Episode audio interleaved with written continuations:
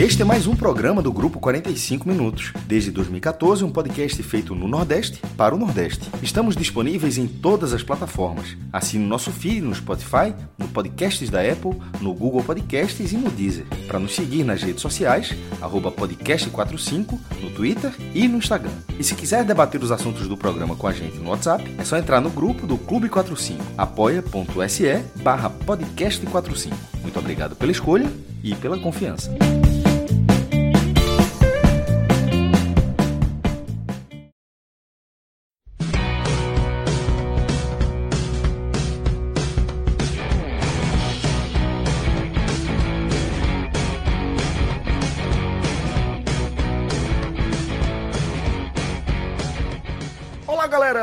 Começando mais um Telecast. Eu sou Celso Shigami e já estou aqui ao vivo nos canais do Grupo 45 Minutos com os meus caríssimos irmãos, meus companheiros de jornada, Felipe Assis e Clisman Gama, o Franja e Clisman. Pô, eu ia falar uma parada aqui, mas aí eu lembrei, né? Que... Mas Aí Clisman, comigo, comigo você pode me chamar de franja. Ele não pode chamar de patropi, não. é muito É tempo. Mas sério Franja, Franja é um elogio. Franja é o quê? Falar de quê? Daquela, daquele seu topete volumoso, cheio de ondas. Exatamente. Parecia Ô, Clisman, propaganda Clisman. da Elsev, ó. Aquela, Pantone. se Clima. Felipe baixa, olhar um pouquinho para direita, cidadão hoje- complica. Não, não vou olhar, não. Olha, é, né, aqui, aqui, aqui, ó, aqui, ó, Não, aqui que dá, aqui dá, direita, né? direita. aqui dá. Eu vou gravar, olha, eu vou gravar programa assim agora, falando O assim, nariz quase assim sai dá. da tela. É foda. É, né? Agora, se, se vier pra cá, olha, aí é bronco, olha, olha. É, Tem uns hectares aí. O homem, Mas, é, o homem tá inspirado, o homem tá inspirado, Clima. O homem tá inspirado. Tá uma gracinha Tá. hoje, ele tá uma gracinha. Tá cheio de graça. é por quê? Eu vou dizer por quê. Velho, Diga. depois de três anos em pandemia, ainda estamos em pandemia, mas é, já com vacina em dia e com maiores possibilidades de tratamento, de enfrentamento da Covid-19, depois de todo esse tempo em pandemia, consegui finalmente voltar a frequentar as ruas de Olinda. Porra, velho, tava morrendo de saudade. E neste domingo, a gente tá gravando dia 7 de agosto, neste domingo fui a uma prévia, o esquenta do primeiro ensaio. A turma inventou essa aí. 7 de setembro vai ter o primeiro ensaio, como é tradicional. Todo 7 de setembro tem o primeiro ensaio da Pitombeira, dos quatro cantos, mas a turma resolveu fazer o esquenta do primeiro ensaio e rolou neste domingo com o Paraquedista Real, bloco eh, do meu sogro, e a Pitombeira dos quatro cantos. Então, assim, fui lá com minha companheira. É muita secura, velho. de saudade. Porra. Eu sei. Meu, meu irmão, você tem ideia do que é isso que você foi? Entendeu? Porque é a prévia, é, é um, um esquenta da prévia da prévia, meu amigo. Sabe? Meu amigo, é um negócio muito longe, porra. Tá ligado? Mas vale, pô, vale demais. Já fiquei Velho. com inveja. Deve ter sido um pouquinho mais animado do que lá no Arruda. Rapaz, imagino que sim. Deve ter Imagino. Certamente foi. Foi muito legal, tá? Gostei. Sabe, velho, encontrei nosso querido Pedro Maranhão. Tava por lá, com o irmão, com o primo e outros primos que vieram de outro estado, agora não lembro de onde era. Mas foram lá e, porra, acertaram em cheio, né? A galera veio aí visitar a família e os caras conseguiram levar a turma para um carnaval, porra. Né? Foram lá para Pitombeira e foi muito legal. Tava rolando também sambadeira na mesma rua, ali naquela rua do lado da, da casa de Alírio, teu amigo, lá na, na, na frente da prefeitura. E aí a gente é, esteve por lá e por isso, Franja, que eu tô inspirado. Tô muito feliz. Tá morrendo de saudade. E, enfim. Então é isso. Tô inspirado. Tô inspirado, Franja. E é, a gente vai agora abrir oficialmente a pauta do programa. Porque, como você falou, é, se lá na Pitombeira o negócio foi bastante animado, no Arruda, não dá para dizer que não teve emoção, né? Afinal de contas, uma atmosfera que reúne mais de 40 mil tricolores, depois de, sei lá, três, quatro anos, talvez, é, desde 2018 a gente conversava, né, Franja? o jogo é, contra o Operário, aquela vitória do Santa. Santa Operário, 1x0 no Arruda. 49 mil pessoas. Isso. Você entre eles, né? Então, desde aquele jogo, é, a gente não, não viu o Arruda tão cheio, né? Então, é óbvio que essa atmosfera em si, ela já é suficiente para garantir que o negócio não vai ser insosso, né? Entretanto, o Santa esbarrou é, num, num sistema defensivo competitivo, competente, e não conseguiu sair do zero no primeiro encontro contra a equipe do Tocantinópolis. Né? Santa teve poucas chances claras de gol, tirando aquela de Mateuzinho, não vou lembrar de nenhuma outra grande chance assim que o Santa desperdiçou. É, mas o Santa teve volume. E o fato é que, mais uma vez, nesta Série D, levam um 0 a 0 para o jogo de, da volta, né, fora de casa, dessa vez pelas oitavas da Série D. Então, Franja, queria que você falasse um pouco é, sobre a atmosfera do jogo, claro, afinal de contas, mais uma vez você esteve entre as testemunhas da partida do Santa Cruz. Queria que você falasse um pouco de como foi voltar a ver o Arruda com mais de 40 mil torcedores, afinal de contas, isso é um espetáculo por si só. Fala da experiência aí da partida da, da ida ao Arruda, ao Colosso, e depois a gente já inicia na nossa análise de jogo, companheiro. Muito boa noite, Celso, Clisma, Relógio, Marcelo está por aí também. Ah, veja bem, tem, tem, uma, tem uma, uma expressão que o torcedor do Santa Cruz costuma usar quando vai ter um jogo que há uma expectativa de, é, de grande público, né? E aí o torcedor do Santa Cruz diz assim, é, na base da empolgação, abre aspas, o morro vai descer, fecha aspas, né? E não há nada pejorativo nisso, pelo contrário. Né? Eu acho que é, na, é, nos morros mesmo do, do, aí do, da região metropolitana do Recife, onde está o torcedor do Santa Cruz na sua essência mesmo, né? É, então, de fato, o morro desceu, né? Para ser bem exato, foram 40.496 torcedores, né? Para uma renda excepcional de R$ milhão reais. Mas, assim, o que significa esses 40.496 torcedores? Uh, alguém colocou no Twitter assim, e, e veja que, coisa curiosa, né? A população da cidade, não do time, né? Eu estou falando da cidade de Tocantinópolis. Né? Tocantinópolis tem uma, é uma população de 22.845 habitantes. Né? Isso é quase metade do que tinha no Arruda hoje. Então, é, procurei assim, um município do, do estado de Pernambuco com essa população parecida para a gente fazer uma comparação. É, a Maragi, a Maragi uh, tem 22.910 habitantes, é praticamente a mesma população. A Maragi é o 95 município mais populoso do estado, de Pernambuco. Né? Top 100. Exatamente, top 100, mas quase na rabeira do top 100, né? na rabeira do top 100. Né? E outra coisa, às vezes o público é anunciado uma coisa no estádio e, e depois alguma correção, alguma, enfim. Sabe? Então, às vezes muda 100 torcedores aqui, 200 ali, 300, tira. É, mas se não houver nenhuma mudança, se esse for de fato o público final, o público oficial, significa que esse público entra para o top 10 da história da, da Série D. Tá? O Santa Cruz, dos 10 maiores públicos da história da Série D, o Santa Cruz já tem já tinha sete, tem sete, né? inclusive os quatro primeiros. Uh, então esse passa a ser o oitavo maior público da história da Série D. É, é agridoce o, o nono, essa nono, né? desculpa. É agridoce é, essa informação, né? Exato, é. Esse passa a ser o nono, perdão, tá? E aí o, o, o sai, o, o, público que sai do top 10 era um público do Santa Cruz também, Santa Cruz Sergipe, que agora eu esqueci de dizer, eu, eu, não, eu esqueci de pegar o, número exato, mas o nono, que era 40 mil e 100 torcedores, né, passa a ser o décimo, que era um de Sampaio e Botafogo de São Paulo. Esse era o nono maior público, passa a ser o décimo. E o público do Santa Cruz contra o Sergipe, que era um pouco menos de 40 mil e 100, ele passa a ser o décimo primeiro, sai do top 10. Santa Cruz continua com os mesmos sete né, é, é, é no top 10. É, mas esse entra e, e, passa a ser agora o nono maior público da história da Série D. Então, tudo isso para a gente exercitar um pouquinho e, e, tentar imaginar o que significa tanta gente dentro do estádio de, uma, de, um, de um jogo de Série D. Né? Ah, às vezes a gente diz, ah, papai ter 40.400 torcedores, quase 40.500, sim, mas o que é que significa? Veja o tamanho disso.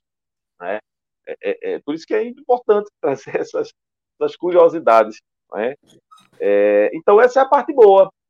Essa foi a eu parte diria, boa. Eu diria até mais do que isso, Franja. Antes de você é, girar o, o olhar necessariamente para outra pauta, outro aspecto, eu queria só é, fazer alguns comentários em cima do que você já trouxe, né, desses dados.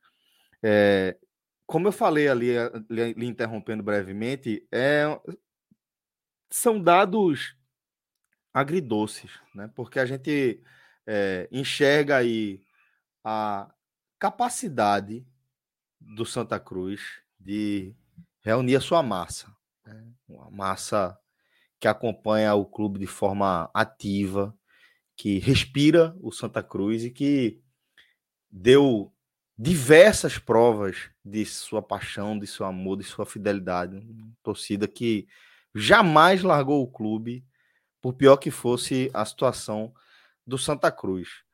É, mas é o que a gente está tá falando, né? Dessa parte é, azeda, né? Desse, desse sabor, é, é o fato de ser na Série D, né, pô? É o Santa Cruz está de novo disputando uma Série D. E quando você entende a capacidade que o Santa tem, que para mim é, uma, é a, o, o, clube que tem maior capacidade de, de trazer a sua massa para dentro de seu estádio. Acho que é a torcida mais capaz de fazer isso em tempo mais rápido é a torcida do Santa Cruz, aqui dentro do estado de Pernambuco. E um clube que consegue fazer isso, que consegue ter essa mobilização, porque é, eu lembro que Fred Figueroa destacou várias vezes a preocupação dele com o distanciamento da torcida do Santa Cruz com o clube, que esta nova era do Santa na Série D era perigosamente diferente da primeira vez em que o Santa esteve habitando aí o, os porões do futebol brasileiro. Né? É, porque ali a gente viu uma torcida o tempo inteiro lotando a Ruda, né? E a gente viu o Santa com muita dificuldade de fazer isso nos últimos anos. Mas é, quando a gente vê os últimos públicos do Arruda, que foram sempre lotando a sua capacidade, 19.999, 20.001, 20 mil, 19 mil e muito, 40 mil e tanto, quando se permite ter 40 mil eh, torcedores no estádio, a gente entende que é inacreditável que um clube como Santa Cruz, com esse tamanho de torcida, com essa massa que consome o clube ativamente, consiga se colocar por tanto tempo nessa situação miserável de estar tá jogando uma porra de uma Série D. É inacreditável. Toda vez que eu vejo o Santa fazer isso, e eu vi o Santa fazer isso muitas vezes, vi o Santa fazer isso de perto, de dentro. Eu vi o Santa é, mobilizar essa sua massa. Cobriu o Santa Cruz durante muito tempo, nos piores anos do Santa Cruz até então, e, e, percebia claramente como era rápido o chamado, né? A galera atender esse chamado. E é inacreditável que esse clube, com essa torcida, com essa massa que consome o clube ativamente mais uma vez, se coloque tantas vezes numa situação miserável, desgraçada como essa. Desculpa, Franja, eu precisava fazer é, esse comentário. Mas é, porque... é, é, bom, é sempre bom a gente. É, é porque assim, às vezes é, a gente fica no mais do mesmo, né? É, ressaltando uma coisa que já foi dito. Quantas e quantas vezes a gente já falou isso? Né? Mas, uhum. mas tem hora que você tem que. Não tem como, sabe, você querer fugir do, do, do, lugar comum. É impossível. Né? Porque foi no primeiro jogo que você tinha o Arruda liberado para 42 mil pessoas, deu 40 mil. Né? Então, como eu disse, o Santa Cruz tem sete dos 10 maiores públicos da Série D. E agora tem oito dos 11 maiores públicos da, da Série D. Então, é inacreditável, como você disse, né? E é inconcebível que o Santa Cruz ainda esteja disputando a quarta divisão. É aquela coisa. É uma torcida grande demais, tá certo? É, é, é, para uma, uma Série D do futebol brasileiro. Clisman, quer falar alguma coisa, Clisman? Companheiro, é, só antes Toca da gente fechar esse parêntese da, da parte da torcida, que também consegui ir para o jogo hoje, acompanhar lá. E assim, é algo que, por exemplo, vocês já trouxeram que o último jogo que mobilizou tanta gente assim no Arruda foi aquele contra o Operário, na Série C de 2018. É, e aí vem pandemia nesse meio, muito tempo de estádio ainda fechado, o reencontro com a torcida, toda essa fase, toda essa uma queda de novo. É, essa questão do distanciamento do torcedor, como é, Celso bem levantou aí, é algo que realmente passava pela minha cabeça de pensar como é que vai ter essa capacidade de mobilização do Santa Cruz junto à sua torcida é, num momento como esse. E cheguei lá no Arruda cedo, acho que antes das duas horas, e acompanhei um pouco dessa movimentação lá, é, pela sede social, Avenida Beberibe, Rua das Moças. E, rapaz, é algo que, você, pelo menos eu particularmente parei e olhei para pensar assim, ó, esse time, para ele, sei lá, morrer, tendo essa acaba, tanto de gente assim que vai poder dar a mão e vai estar tá lá para empurrar, é, tem que a galera tem que fazer um estrago ainda muito maior do que está tá sendo feito, do que vem sendo feito nesse, o Santa Cruz é a sua nessas torcida. últimas décadas aí. O é. clube é, é, a sua torcida, é a sua história, claro, mas é, essencialmente, enquanto modelo de negócio, vai ser a sua torcida, o público você é capaz de, de, de é, arrebanhar, né, de, de juntar em torno de um objetivo em comum. Então, um clube como o Santa não morre nunca. E aí, e é, só para tava... acrescentar aqui, é, Clisma, é, uhum. Uma renda de 1 milhão e 200 mil, pô. Velho, é, um clube que consegue fazer isso é isso que eu falo, né? É, é chato, velho. É, é, chato, como o Fran falou, tocar nesse assunto de novo, de novo, bater nessa tecla de gestão, de administração. Mas é foda, pô. Você vê que é um clube que é capaz de fazer isso, um negócio desse, numa porra de uma série D. E tá onde tá, né? Está justamente na série D. Não sei se você finalizou, Clisma, mas. Não, é só pra. Falta só um pedacinho ainda para dizer que, assim, é, realmente deu um. dá um ânimo ver a capacidade de mobilização que o Santa ainda consegue ter junto à sua torcida. É, o clima entre os torcedores também estava depois da vitória, a classificação do, do, jeito que foi em cima do retrô. Uma empolgação muito boa também, a turma chegando cedo, confraternizando e tudo mais. Para quem não acompanhava e não sentia essa atmosfera há tantos anos, poder voltar e ter isso de novo é, é muito massa. Muito massa. O jogo contra o Operário estava lá. É, também em 2019 estava com o Felipe naqueles jogos da Copa do Brasil. Santa Cruz levou mais ou menos 25 mil ali contra a BC, contra Fluminense, que também tiveram uma atmosfera bacana, apesar do Santa ter caído ali contra o Fluminense na terceira fase, oitava de final. Então, assim, é, tem a capacidade aí, o negócio é saber utilizar isso e essa mobilização ao seu favor, como hoje não aconteceu em campo, é, a, a turma lá não soube aproveitar essa questão não. Perfeito, Clisman. Inclusive, tocou a bola como um verdadeiro 10, porque agora é só rolar para a franja, para você continuar justamente de onde Clisman deixou, né? Porque a gente vai começar a falar do jogo, que o Santa não conseguiu aproveitar essa atmosfera que a torcida construiu, o abraço que a torcida deu, Santa Cruz desperdiçou. E eu acho perigoso, tá, Franja? Acho bem perigoso. O Santa não vai jogar, entre aspas, em casa, como foi contra o Retrô, né? é, o Santa vai enfrentar realmente agora a adversidade de você jogar longe de seus domínios, Fran. É, pois é, é, passada a parte boa, né, a, a presença de público, a atmosfera no Arruda, a mobilização, tudo isso, a, a, o clima positivo, agora a gente vai para o que ficou devendo, né? Vai para o time dentro de campo. Ah, eu, eu, eu vi com certa preocupação, né, antes do jogo começar, uh, muita gente fazendo, falando assim: rapaz, o Santa Cruz tem que fazer 3 a 0 para matar o jogo logo. Eu vi muito isso. O Santa Cruz tem que fazer pelo menos abrir 2 a 0 que já encaminha a classificação. Isso é isso, isso assim, tem que entender que isso é um mata-mata, tá certo? Uh, uh, enfim, e, e, não há, não há uma, uma, uma, diferença muito grande de, de, de, de elenco. Né? Inclusive, a campanha do Santa Cruz foi pior né? na primeira fase. Então não há por que você imaginar que, que, de, é, é, que o Santa Cruz ia atropelar o Tocantinópolis. Eu jamais imaginei. Alguém me perguntou assim, antes do jogo começar, rapaz, para mim é 3 a 0 você, e tu, Felipe, tu acha que é quanto? Rapaz, eu disse, olha, eu queria que fosse os 3 a 0 que você está falando, mas para mim, se for 1 a 0 tá ótimo. Certo? Porque, de fato, eu, não, eu, eu é, o atropelo poderia existir? Poderia, de um lado ou de outro. Eu adoraria que o São atropelasse o Tocantinópolis, né? encaminhar, encaminhar essa classificação. Mas analisando friamente, será que friamente, antes do jogo começar, eu acreditaria que isso ia acontecer? Não, eu não acreditaria. O Luís até agora, nessa série dele, atropelou absolutamente ninguém.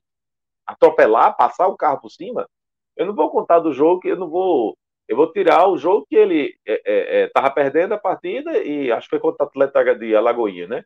E depois que, que teve um jogador expulso, o Atleta teve um jogador expulso, ele virou a partida e com mais um jogador expulso, aí virou goleada, virou, né? Mas, enfim, é, é, tirando esse, esse jogo, que para mim foi uma coisa que não dá nem para contar com ele, o Sanguíneo não atropelou ninguém. Então, por que, que eu ia imaginar que o Sanguíneo ia atropelar o Tocantinópolis no mata-mata? eu, de fato não imaginava. Né? E, e, o que a gente viu, de maneira geral, é, o Tocantinópolis, eu acho que ele, ele, ele surpreendeu assim, pela capacidade né, de, de se fechar por completo. E o Santos sentiu muita dificuldade, mas muita. É, não, não houve assim uma diferença de, de, de, de postura, de, de, de, padrão de jogo do primeiro para o segundo tempo. Não, foi a história do jogo foi exatamente a mesma, do, do, do, do primeiro minuto ao último. O Santa Cruz tomou a iniciativa de jogo o tempo todo. O Santa Cruz teve mais posse de bola, teve muito mais posse de bola. Ah, o Santa Cruz teve muito mais volume de jogo, teve. Mas esbarrou no Tocantinópolis extremamente fechadinho e que ele veio para cá para quê? Ele só, vamos tentar anular essa partida, sabe? Se, se, sair daqui com essa atmosfera, sabe essa atmosfera que a gente estava falando há pouco tempo? São 40 mil pessoas dentro do estado na Série D. Isso não, não acontece todo dia na Série D, não, minha gente. Isso é um, é um cenário difícil da gente ver na Série B de bola. 40 mil pessoas no jogo é difícil. Não é todo dia que a gente vê na Série B. Na Série D é quase impossível. Então ele pegou essa partida né, com uma atmosfera extremamente desfavorável para o time do, do Tocantinópolis e, e se fechou e volta para casa, sabe, sem, é, é, é, é sem é, o, o, o ônus de, de, perder o jogo de ida. Né. A obrigação, entre aspas, da vitória era do Santa Cruz, que estava jogando em casa, que tinha o apoio da torcida, era do Santa Cruz a obrigação. Né? E nós aí os caras se fecharam e, e o Santa Cruz teve uma dificuldade imensa, sabe, de, de, de, de para conseguir, é, é, é, é, sabe, penetrar nesse meio de campo fechadinho, esse time defensivo, fechadinho do Tocantinópolis. O que é o, o, o, o, o que foi que faltou no Santa Cruz? Por que, que não, esse gol não saiu? Faltou, faltaram duas coisas. Duas coisas. A primeira, e eu já disse aí, vamos mais uma vez, é, se, é, se, se às vezes é cansativo falar que oh, o Santa Cruz é grande demais para a Série D, a torcida do Santa Cruz é gigante para a Série D, isso é, às vezes é cansativo, mas tem outra coisinha que é muito cansativo dizer que o Santa Cruz não tem criatividade. Quando você enfrenta um time fechadinho, feito o Santa Cruz enfrentou hoje, você tem que ter criatividade, você tem que fugir do, do lugar comum. Se você ficar o tempo todo como Santa Cruz ficou, sabe? A, a, toca a bola para o lado, aparece alguém, filtra é, e, e, penetra aqui, e chuveirinho na área, cruzamento, é, é, sabe? Aí você tem que rezar para que em algum momento, sabe, a bola caia no pé de alguém e, e, e ele dentro da área, enfim, e, o gol saia. Tá, mas não saiu. Não saiu porque não tinha recurso.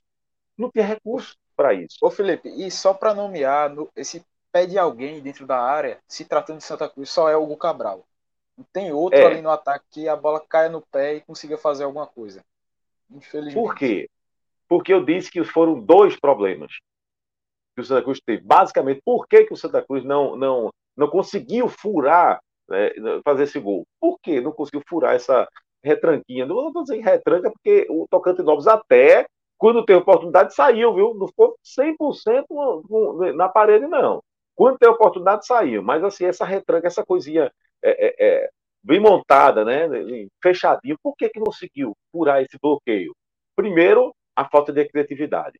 E segundo, mais uma vez, é chato o problema da finalização do Santa Cruz. Tá? O, que, o, o Santa Cruz é, é impressionante como a, a, carece do centroavante.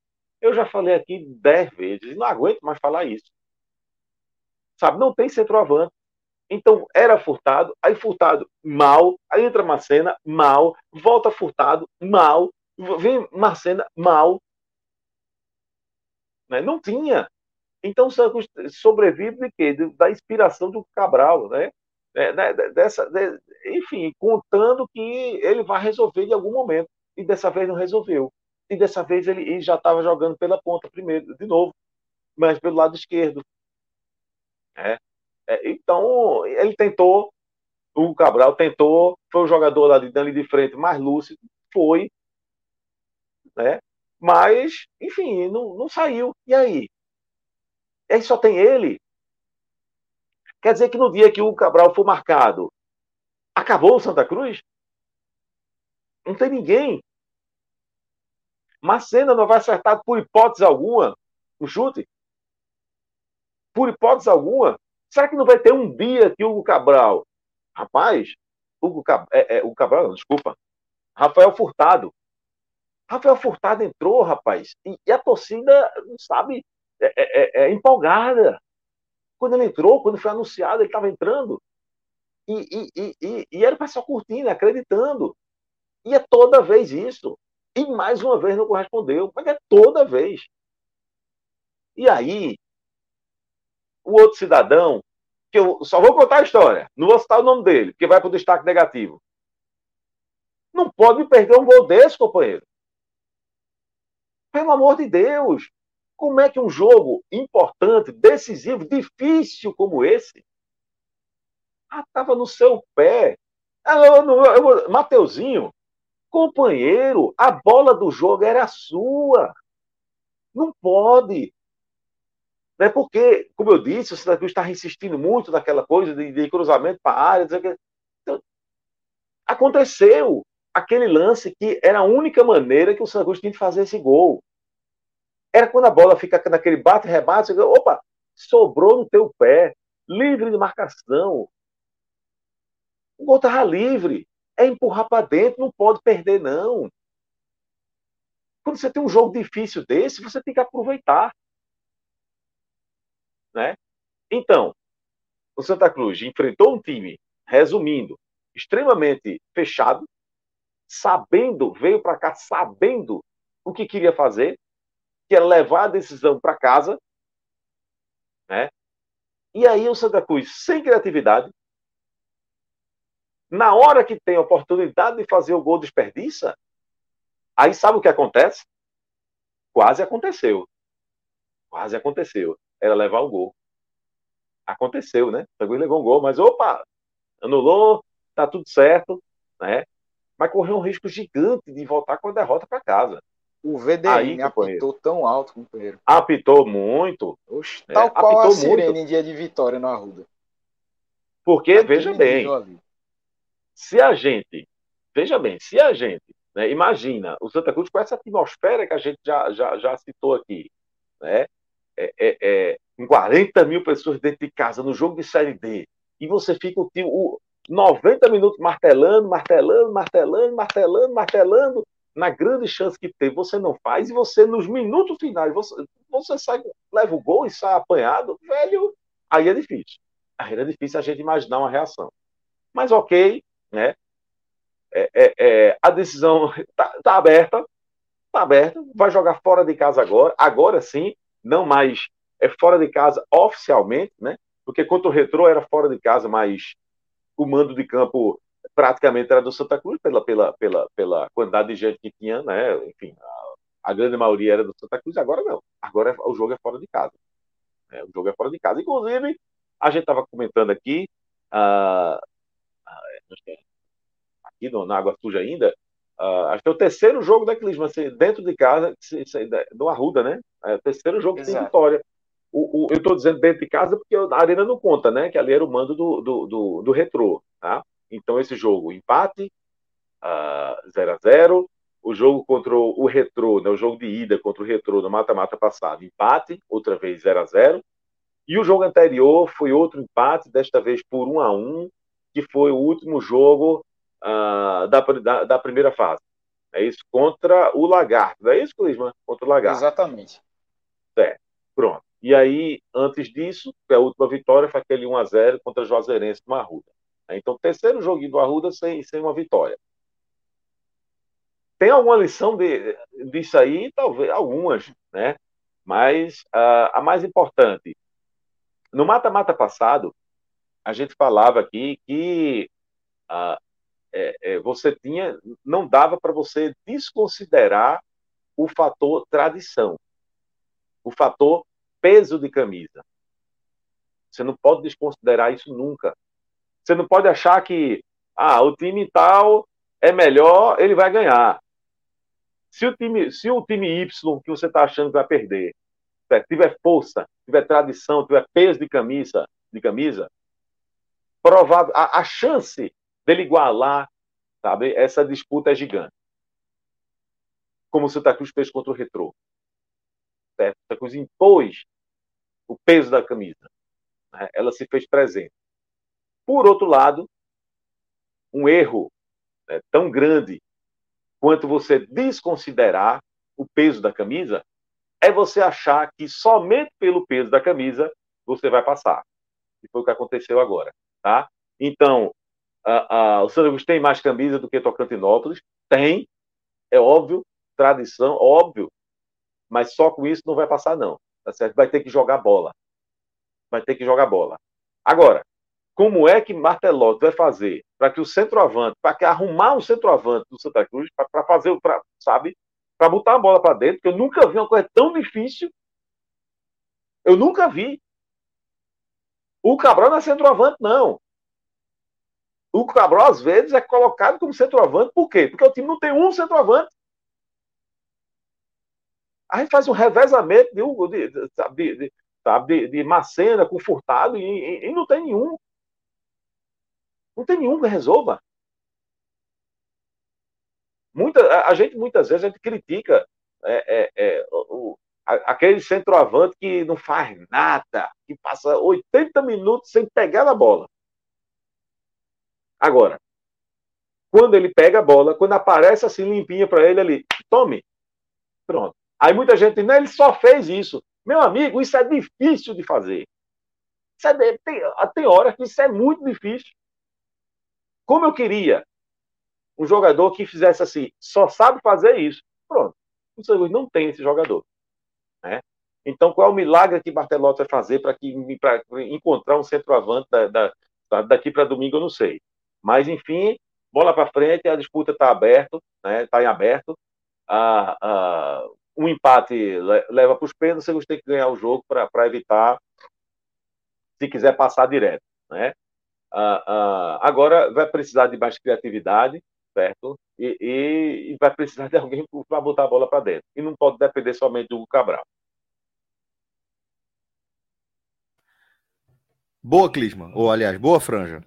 É, vamos agora, Clisma, seguir com, com a sua leitura né, do que aconteceu dentro de campo e depois a gente mergulha mais a fundo aí nas nossas projeções para o jogo da volta.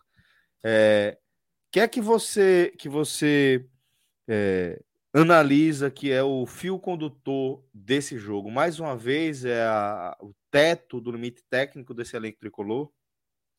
Acredito que sim. É, esse limite técnico aí, principalmente do ataque, é o que vem esbarrando aí, fazendo Santa Cruz não conseguir resultados, como aconteceu hoje também, aquele jogo contra o Retrô no Arruda, é, outras partidas também que o Santa Cruz cria várias chances, mas assim, consegue clarear, mas para chutar e fazer um colocar a bola ali no fundo do gol é a maior dificuldade do mundo. E a gente vê que no ataque o único jogador que consegue ter essa capacidade de fazer é o Cabral. É uma coisa que até estava ouvindo vendo umas críticas a Martelotti sobre isso e que eu corroboro também, ele tem mudado o estilo de jogo do Santa, né? Porque com relação ao jogo contra o Retrô, não sei se ele fez isso por causa da perda do Arthur Santos no meio de campo, já que foi expulso e cumpriu suspensão agora, estava de fora, ou por algum outro motivo, não sei. Mas, assim, é, o Cabral ali contra o Retrô funcionou muito bem jogando como um segundo atacante. Ele tendo essa, essa possibilidade de centralizar muito mais do que centralizou hoje. Então ele teve essa oportunidade de entrar na área, aparecer fechando na segunda trave. É, teve o, segundo gol dele lá contra o Retro, que ele recebeu no meio como um centroavante, não que ele estivesse jogando propriamente como centroavante, tanto que até Martelotti na coletiva disse que em nenhum momento colocou o Cabral é, jogando na função de um 9. Mas assim, momentos do jogo, é, você compara com dois recortes tão próximos, com menos de uma semana de diferença de um para o outro. O Cabral teve essa liberdade de pisar mais na área, de centralizar mais. Hoje não foi isso. O Cabral estava muito preso ali na ponta esquerda. Beleza que é, nesse esquema, jogando com os dois pontos, os dois pontos têm que estar bem abertos para gerar espaços aí e você abrir mais essa última linha do, do time adversário. Foi o que ele tentou. Mas se você tem um cara como o Hugo, que é o melhor finalizador, é o artilheiro do seu time, você deixa esse cara distante do gol, o que é que tu tá fazendo? Tu tá minando teu próprio time, tu tá minando teu próprio ataque fazendo isso.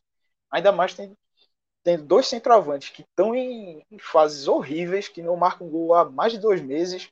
É, não tenho agora o número preciso, mas se eu não me engano, tá nessa faixa de dois meses, sem Marcena marcar um gol, sem Rafael Furtado fazer um gol também. Ou seja, se é o cara que tá resolvendo, aproxima ele da, do gol, deixa ele jogando mais próximo. Se não quer que o Cabral jogue como novo, já que ele nunca fez isso na carreira, de jogar ali é, brigando com os zagueiros, de estar de costas para a barra, beleza. Mas ajusta para ele jogar como um segundo atacante, tendo essa oportunidade de flutuar na frente da área, aparecer um pouco mais na direita, na esquerda, poder infiltrar pelo meio também. É algo que, pelo menos para a gente vendo de fora, era simples que Martelotti podia ter feito, tanto que ele fez contra o Retrô e não manteve para agora. Algo que não, na minha cabeça não, não fez sentido e ter mudado essa, é, esse ponto porque realmente tirou essa, essa maior capacidade de finalização do Santa. Primeiro tempo, o Santa Cruz é, dominou completamente Tocantinópolis, teve muito mais volume de jogo. Hugo foi a principal válvula de escape do time no, no primeiro tempo, tanto que correu pra caramba ali que no segundo tempo faltou perna para ele. É, correu, brigou muito, é, aquelas descidas ali pelo lado esquerdo, fazendo a tabelinha entre Hugo e Ítalo Henrique, o lateral esquerdo. É, também vinha com umas tentativas ali pelo lado direito do Mateuzinho e Jefferson Feijão, mas Mateuzinho, como o Felipe já trouxe, estava num dia nada inspirado, é, também mal pra caramba em campo. E aí, dentro disso, o Santa Cruz. Gol absurdo ele perdeu. Absurdo, absurdo, absurdo. Exatamente. Esse, esse é daqueles que, que só pode piorar, tá? Esse gol só pode piorar a sensação do torcedor do Santa, a depender aí do que rolar no jogo da volta. Mas esse é o jogo que, até o jogo da volta, o torcedor do Santa já vai ficar se lamentando. Puta que pariu, ele perdeu aquele gol. Aquele meme do cara no, no ônibus, no trabalho, dormindo, tá ligado? Cara, é. Ele perdeu aquele gol. Pronto, vai ser isso. É inacreditável. Bem isso. É, nessas descidas pro lado esquerdo, Santa Cruz encontrou espaço por ali para chegar. É, o Tocantinópolis teve muita dificuldade para fechar essa, essa marcação por aquele lado. Acho que principalmente até os 20 a 30 minutos do primeiro tempo. Tanto que Santa Cruz teve umas três boas escapadas por aquele lado que geraram cruzamentos. Teve um que eu não lembro agora se foi Hugo ou se foi Ítalo que cruzou rasteiro. Mas cena era para chegar batendo. Não sei o que foi que ele tentou ali, se ele furou, se ele tentou chegar no carrinho, mas sequer acertou a bola, a bola acabou sendo amortecida. Teve outra também ali com o Mateuzinho, que a bola sobrou para ele, bateu mal. E aí, com essa pressão, a torcida jogando junto, estava apertando, aí o Tocantinópolis começou a querer já dar aquela. retardar o jogo começou na velha cera é, e estavam certos de fazer isso, de querer é, quebrar esse ritmo que o Santa Cruz estava tentando impor, mesmo sem criar grandes chances, sem é, testar mais o goleiro, que foi algo que precisava fazer e não fez no primeiro tempo. é, arriscar um chute de, de entrada da área, algo do tipo, não estava conseguindo fazer.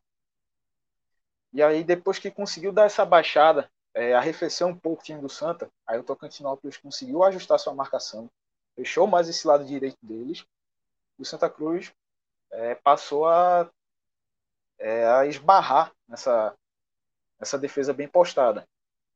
E aí alguns problemas que foram apresentados no primeiro tempo, tirando até a parte da, da finalização, que a gente sabe que é algo recorrente, mas alguns problemas também é, acentuaram no segundo tempo, que foi com relação ao, ao espaço para o adversário contra-golpear. Essa recomposição defensiva do Santa Cruz, lenta mais uma vez, é, e aí fica também até um, uma crítica aqui, que eu vou estender mais na frente nos destaques, a do Ceará, que teve, eu contei pelo menos três bolas de pura displicência, o cara perde na intermediária, é, dá um, um cochilo, rouba uma bola dele e aí chega alguém que tem que matar a jogada lá na frente. Nessa brincadeira, Daniel Pereira tomou o primeiro cartão amarelo e no final do jogo, quando teve que, que matar uma jogada ali e que ninguém chegou, o zagueiro carregou da área, da própria área do Tocantinópolis, levou ali na intermediária do Santa, alguém tinha que parar. Se passa por Daniel, tava clarão na frente. E aí Daniel matou a jogada, foi expulso. E aí, enfim, isso aí a gente é, fala depois os destaques. Mas. E aí veio com esse segundo tempo. Martelotti poderia já ter feito alguma mudança, assim, no ataque ali, tirar Macena ou tirar Mateuzinho, não tirou, manteve os dois. Ele substituiu o João Eric, é, volante, que acho eu não me engano, quer dizer, não me lembro de ter uma outra partida dele que ele entrou como titular nessa temporada. Estava é, escanteado com o Leston e aí veio como se tornou opção para Martelotti quando o Santa perdeu o Gilberto por lesão e Eliezer suspenso. Só tinha Daniel Pereira e o João Eric para jogar e aí, enfim, ele voltou a ganhar espaço. Não achei que fez uma má partida é, comparado a outros atletas. Mas enfim, Martelotti fez essa substituição, o Santa Cruz comprometeu não, comprometeu não, né? É. Comprometeu não, a gente tava com muito medo, né? Porque, enfim, é, como é que ficaria esse meio de campo do Santa Cruz, mas ele não comprometeu. Exato. E aí no segundo tempo, é, com essa, essa substituição, né, a substituição tirou o João Eric para a entrada do Chiquinho. Chiquinho entrou e aí o Santa Cruz já se postou pouco mais na frente, ainda sentindo é, dificuldade para quebrar essa marcação. Mas aí é, começou a entrar esse diferencial do Chiquinho. O Chiquinho está fora de forma, está sem ritmo de jogo algum. Mas tecnicamente esse cara é bem acima dos demais ali dentro do elenco do Santa Cruz porque a capacidade que ele teve é, de achar passes em profundidade, é, seja para o Cabral, para Macena, para Mateuzinho, os laterais também quando, quando avançavam, era a bola que no primeiro tempo o Santa Cruz acertou uma ou outra perdida, e nem saindo assim, a dizer, de um jogador específico. Ah, Anderson Ceará acertou vários passes assim. Não, não teve. O Ceará, que era o, o armador no primeiro tempo, não teve essa capacidade. E aí, no segundo tempo, Chiquinho, quando assumiu mais essa função, ele deu essa, essa contribuição ao time, mesmo com todos os poréns, tá é, fora de forma, sem ritmo de jogo. E aí você vê essa diferença que Chiquinho conseguiu fazer, começou a achar esses espaços, e aí o Santa Cruz voltou a crescer no jogo. Foi um momento em que o Tocantinópolis sentiu, é, baixou um pouco a guarda aí, e se o Santa tem é, 10 centavos de qualidade a mais no ataque, ou essa bola tivesse as bolas que caíram no pé de Rafael Macena, primeiro. Uma enfiada que Chiquinho acertou para ele, é, no meio da zaga. Ele e o goleiro. O goleiro saiu totalmente estrambelhado. Ele poderia, sei lá, tentar dar um tapa para driblar o goleiro, porque o goleiro veio doido. Ou fazia falta nele, fazia falta em, em Macena, ou ia ser facilmente driblado. Mas não, ele no desespero, quando viu o goleiro chegando, chutou de qualquer jeito, chutou em cima do goleiro, e aí a zaga depois tirou a primeira grande chance, assim, já no segundo tempo, o Cruz perdeu. E a outra que foi com o Mateuzinho aí, que o Felipe já descreveu, naquele. A bola que Chiquinho acertou no lado direito para o Cabral, cruzou, deu voltando para o próprio Chiquinho que bateu, resvalou na zaga e voltou para Mateuzinho. O goleiro totalmente batido, nem tava na, na barra, assim, na frente da barra ele não estava, ele caiu pro lado direito, passou. Era Mateuzinho e o gol. Bastava acertar. Se brincar, tinha até espaço, ele tinha tempo para fazer um domínio e bater depois. Ele foi totalmente desequilibrado do jeito que veio. É, ele, ele, um ele passa um pouquinho, na verdade, assim, a bola é. não estava tão perfeita, mas assim, Sim. era só ajeitar o corpo. O, o que faltou foi uhum. ele, ele ajeitar o corpo, ele quis chutar antes de ajeitar o corpo. Mas como você falou, tinha tempo para ajeitar o corpo, tinha tempo de dominar, puxar para a esquerda se ele quisesse. Podia fazer é. o que quisesse ali, pô. Completamente livre, o gol aberto. Enfim, é uma, uma tarde e noite aí de Mateuzinho das piores dele com a camisa do Santa. Aí depois disso. É, eu diria que foi a pior. Eu diria é. que foi a pior. E aí, depois disso, o Tocantinópolis é, se acertou novamente. O time é, fez, tentou travar o jogo, picotar ali a partida fazendo falta, é, cera, com tudo, da maneira que tinha que fazer. Jogando fora de casa, com tudo pesando contra, eles estavam, fizeram a estratégia certa deles e cumpriram a risca. Depois que voltaram a crescer com o Santa Cruz mais exposto, é, outras mudanças aí de Martelotti também no time, Santa Cruz passou a se expor mais para tentar esse gol de todo jeito. E aí foi quando o VDM começou a picar, meu velho. Aí foi começando a, uma escapada ali com perigo. É, e o Tinho, até ex-jogador no Náutico, tá lá no Tocantinópolis, teve duas escapadas pelo lado direito do Santa, que conseguiu arrancar ali dois cartões amarelos. Um foi um alemão, o outro não me lembro agora. Qual foi o, o jogador? Jefferson Feijão, não estou enganado. E aí começou a achar esses espaços. O time Tocantinópolis chegando. Aí vem aquele lance que eu já contei um pouco antes, de Daniel Pereira ser expulso, ali por volta dos 42, 43 do segundo tempo, que o zagueiro é, Betão, melhor em campo do Tocantinópolis, melhor, assim, melhor do jogo, esse zagueiro, ganhou tudo por cima, é, não deixou a, assim, se bem que a, a, falta de qualidade técnica de Macene e Furtado contribuíram, mas nas bolas que chegaram para eles, quando estava em campo, o zagueiro capitão do Tocantinópolis é, tirou quase tudo. O cara sai da própria intermediária, carrega, passa por dois do Santa. Se eu não me engano, Lucas Silva e Chiquinho, ninguém matou a jogada. E aí o cara tá em intermediária e só tem Daniel Pereira na frente dele. Se ele limpa ali, fica o meio aberto, um dos zagueiros ia sair e era o zagueiro, cada zagueiro com um marcador, um contra-ataque. Daniel Pereira teve que matar o jogo, matar a jogada, fez ali a falta, expulsa. Aí foi que o negócio começou a. A turma começou a torar aço. Porque você chega lá. O Tocantinópolis já com três jogadores ali espetados na frente. Começando a apertar. É, o Santa Cruz se expondo do mesmo jeito. Você pega Daniel Pereira expulso. Hugo Cabral já estava morto, cansado pra caramba, não recompunha mais. E aí você já tira o Cabral era um jogador a menos na marcação. Ou seja, para marcar o Santa Cruz já tinha dois a menos. E para terminar de piorar, Jefferson se lesiona no lance também no finalzinho, sentiu a coxa. Ou seja, Jefferson estava tava ali só cumprindo o, protocolo mesmo, porque não aguentava, não tinha mais condição de jogo. Teve um chute de fora da área, acho que do próprio Niltinho. E Jefferson fez uma defesaça ali, mas assim, no sacrifício total. Jefferson conseguiu espalmar, bateu no travessão e na volta teve o, o gol lá do Tocantinópolis que foi anulado. E assim, meu amigo, o juiz deu oito minutos diante do que aconteceu de ser a substituição, atendimento, até um tempo justo, ok. Mas se tivesse mais um tempinho aí, pela forma que o Santa Cruz estava exposto, pelo jeito que estava mal, toda aquela atmosfera que se criou em é, 80 minutos, quase 90 minutos de jogo, ia se virar totalmente contrário. De um primeiro tempo ali, boa parte do segundo tempo que o Santa Cruz teve as melhores chances, que pressionou muito mais, teve muito mais perto do gol, se virou para um Tocantinópolis perigoso, que teve um gol anulado, que poderia é, ter saído do Arruda com 1 a 0 facilmente.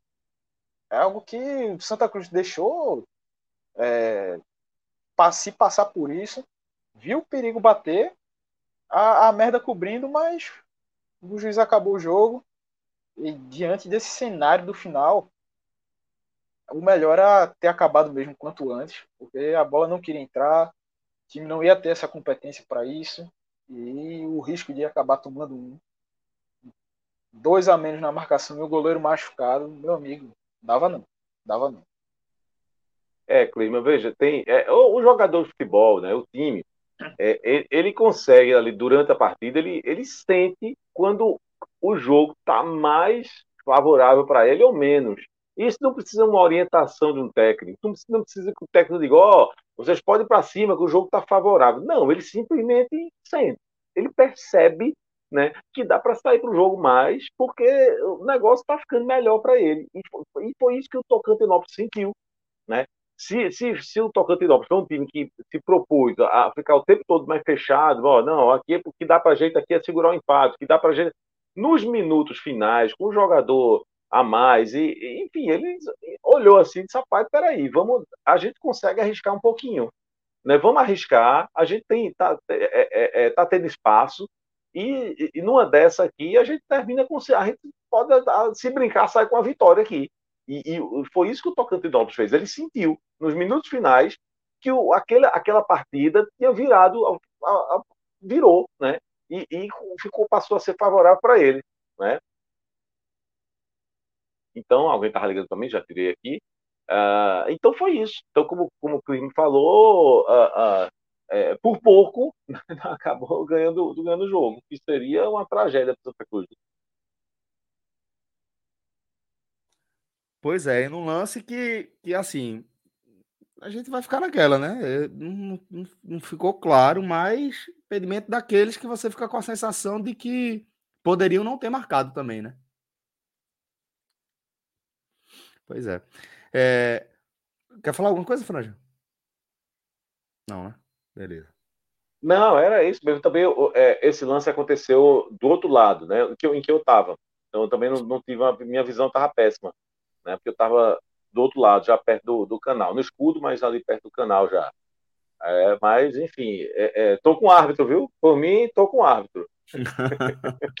Cuidado, isso. é foda. A arbitragem do Brasil é foda, véio.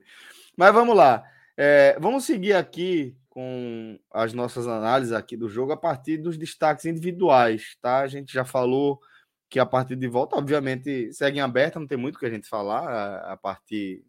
É, trazendo uma visão diferente, né? Um 0x0 no jogo de ida, o jogo de volta está em aberto, apesar de ser na casa do Tocantinópolis. Isso é chovendo molhado, isso aí todo mundo já sabe. Vamos agora com os destaques e vou começar com Clisman. Clisman, meu caro, você pode vir com seus destaques do tricolor do Arruda. Fica à vontade para começar pelos positivos ou pelos negativos, de acordo com você tenha organizado as ideias aí no seu juízo. Rapaz, positivo, como vai ser mais curto, então até é difícil pegar alguém que, ó, esse cara jogou muita bola e tudo. Mas teve aqueles que, que tentaram e que tiveram bons lampejos dentro da partida. Que aí eu até destaca, destacaria o Hugo Cabral mesmo, pelo que ele tentou, enquanto ele teve gás, principalmente no primeiro tempo. O cara que buscou o jogo, não se escondeu. Gostei disso. Gostei também de Ítalo, lateral esquerdo. É, achei que também, enquanto ele teve fôlego, já que ele também foi substituído no segundo tempo, saiu para a entrada de Dudu Mandai. Enquanto teve fôlego, o Ítalo conseguiu dar, dar conta ali das investidas do Tocantinópolis, pelo lado esquerdo do Santa. Também apoiou muito, apareceu muito lá na frente para essa é, para a função dele fez, fez bem. É, diria também que Chiquinho, quando entrou, principalmente pela questão dos passes dele, a capacidade dele de visão de jogo, é, clareou muito para o Santa, tanto que as duas melhores chances do jogo saíram de jogadas dos pés dele, com todos os poréns, que eu já falei aqui, de falta de ritmo, de também a condição física dele não tá boa, mas ele conseguiu é, mostrar esse diferencial. Acho que dá para destacar também alguns momentos da partida. Eu gostei também de Alemão, Luan Bueno também, até porque o Tocantinópolis atacou muito pouco, é, não conseguiu levar perigo enquanto Santa Cruz teve 11 jogadores. É, foi a, a, dupla de zaga foi, foi segura, Jefferson também não foi muito acionado. Quando foi, foi nesse lance do, do gol anulado, que ele também fez uma, fez uma defesaça, mesmo machucado. É, Daniel Pereira também fez até um, fez um jogo regular até ser, até ser expulso. A expulsão, claro, compromete e faz cair a nota, digamos assim, da, da participação dele dentro de campo. Mas acho que ficaria por aí nessas, nessas menções. É, Felipe, se quiser falar logo os positivos para depois a gente dos negativos descascar mesmo, aí fica à vontade.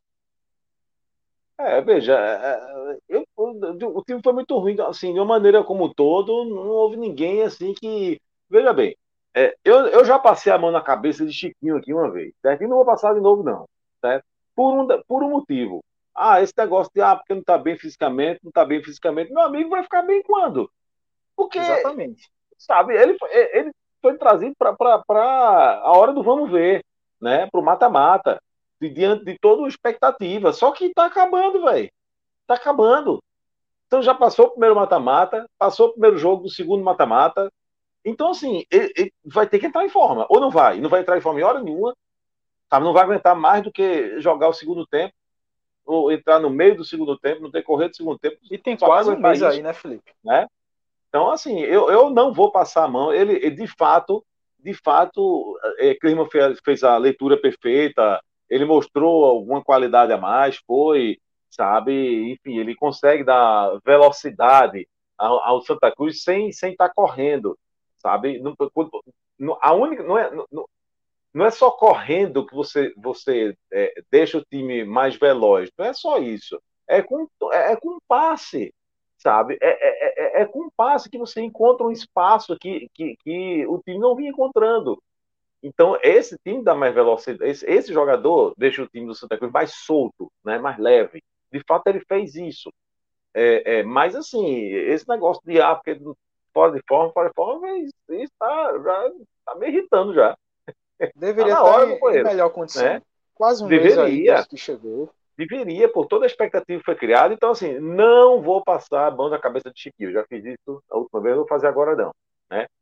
Então, eu acho que se, se tem um jogador que dá para a gente, num, num dia que, e que o coletivo teve muito ruim, se teve um jogador que, que dá para a gente tirar, aí, para mim, sou o Cabral. Porque, de fato, ele tem uma característica que me agrada muito, o Cabral. Mesmo quando ele está muito mal, ele, ele se apresenta, ele diz: Eu estou aqui, sabe? Ele procura o jogo, ele busca o tempo todo. Ele vai errar algumas vezes? Vai. Mas assim, mas ele está sempre tentando. Ele está sempre, ele tá, tá sempre posicionado. E ele recebe muita bola, porque todo time sabe que ele está sempre disponível. É aquele cara que está sempre ali. Né? Então ele busca o jogo, ele está sempre sai caindo ali na ponta e é sempre, sempre é perigoso. Tá? Quando ele está com a bola do lado direito, que dá umas três pedaladas, sempre você, opa, cria uma expectativa. Né? Então, por essa razão, por, ele ainda foi um, um, escape ali no primeiro tempo. Ele cansou, rapaz. No fim do, ali no, no, no metade para o fim do segundo tempo, ele já estava bem cansado.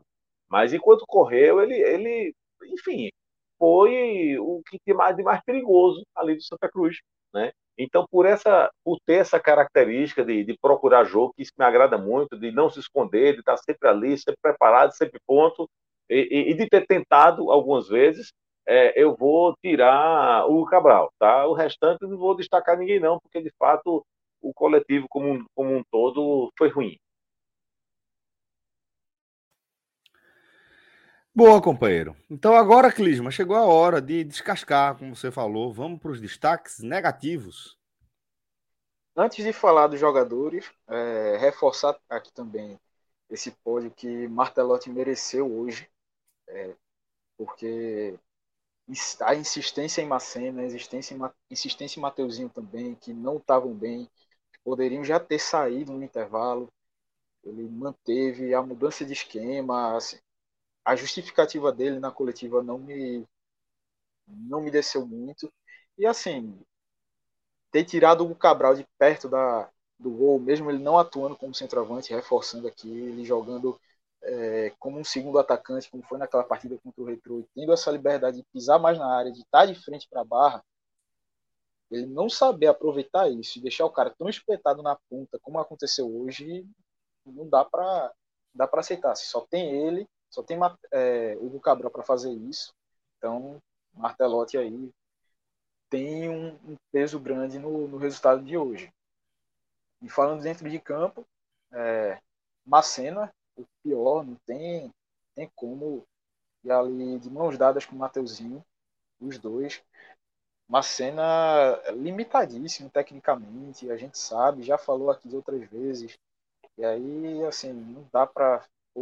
Tá alongando, tá todo o telecast aqui falando Rafael Macena que não sei o que, que erra um domínio, que perde a bola fácil. Que... Pronto, tudo isso aqui já falei, Felipe também já falou. Quem acompanha o Santa, quem é torcedor sabe disso. E aí foi mais um jogo em que Macena mostrou isso, mesmo a gente sabendo que trocou, botou Rafael Furtado, vai a mesma coisa também. E aí chega Macena, troca de novo, tá a mesma coisa. É o que tem. E os caras vão estar tá entrando e vão estar tá tendo mais atuações e vão estar tá nesse pódio negativo. Tem, tem outra coisa. Mateuzinho com uma atuação muito ruim também.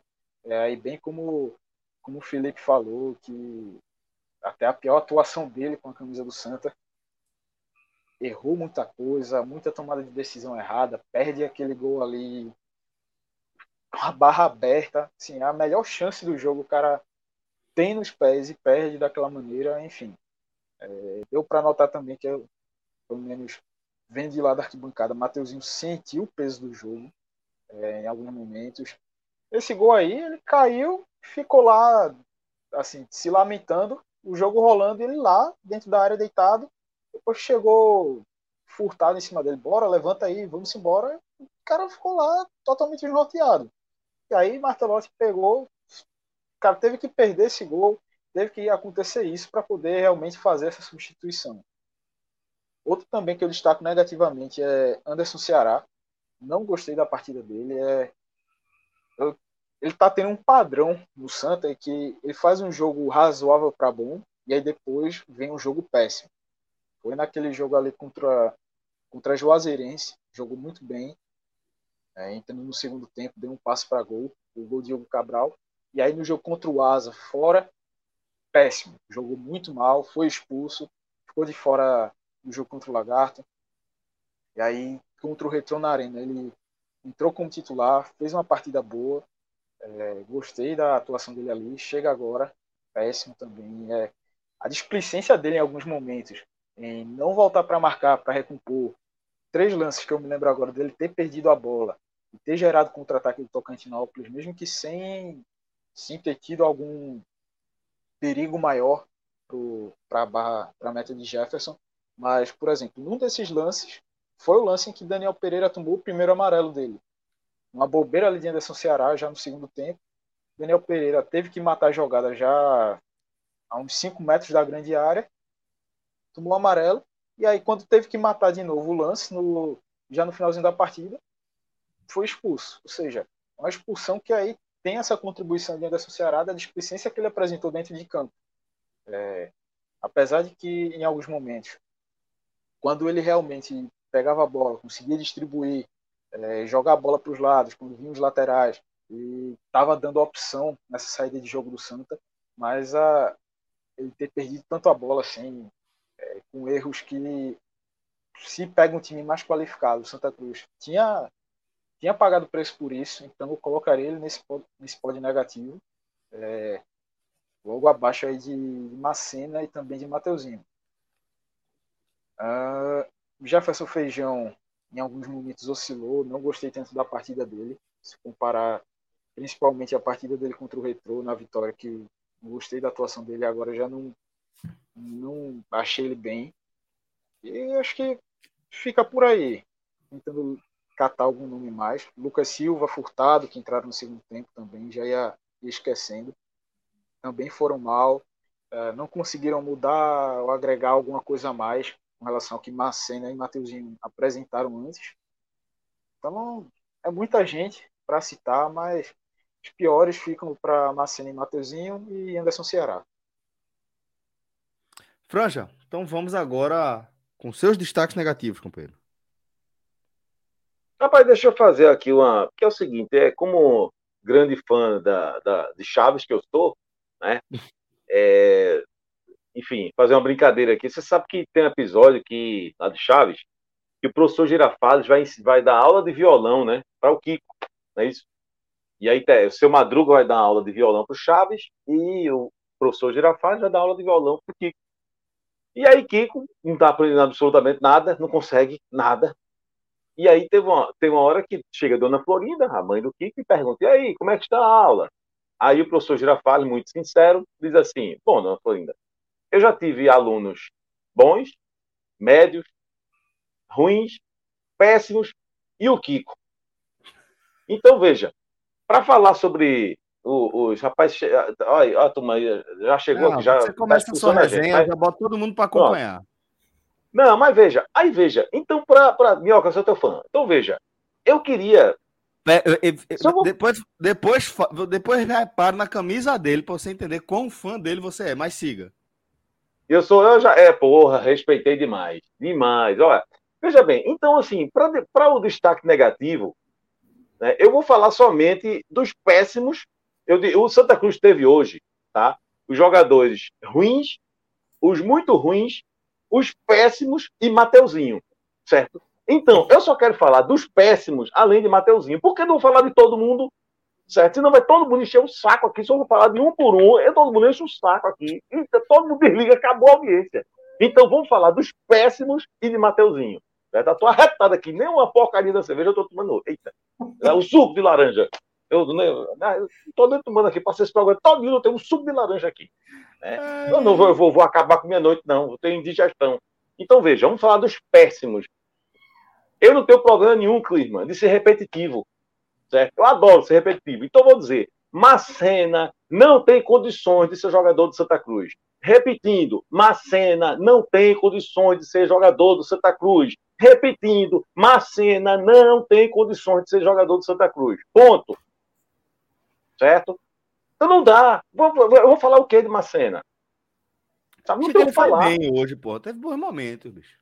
Não, não, ele é péssimo, péssimo. Não, não, não dá. Sabe? Do pé de Macena, você não. Quando ele, quando ele tá com a bola, é aquele jogador que você. Pronto, agora lascou.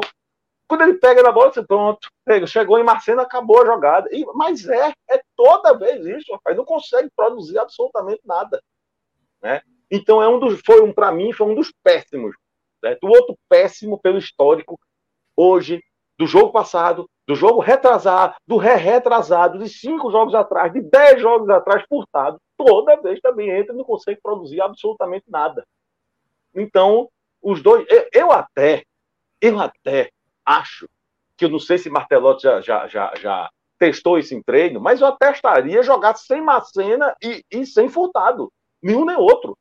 Nenhum nem outro. Agora o problema, só que o problema, é que você, para o Santa Cruz fazer isso, teria que encostar, sabe? E o Cabral teria que encostar quem? Quem? Mateuzinho.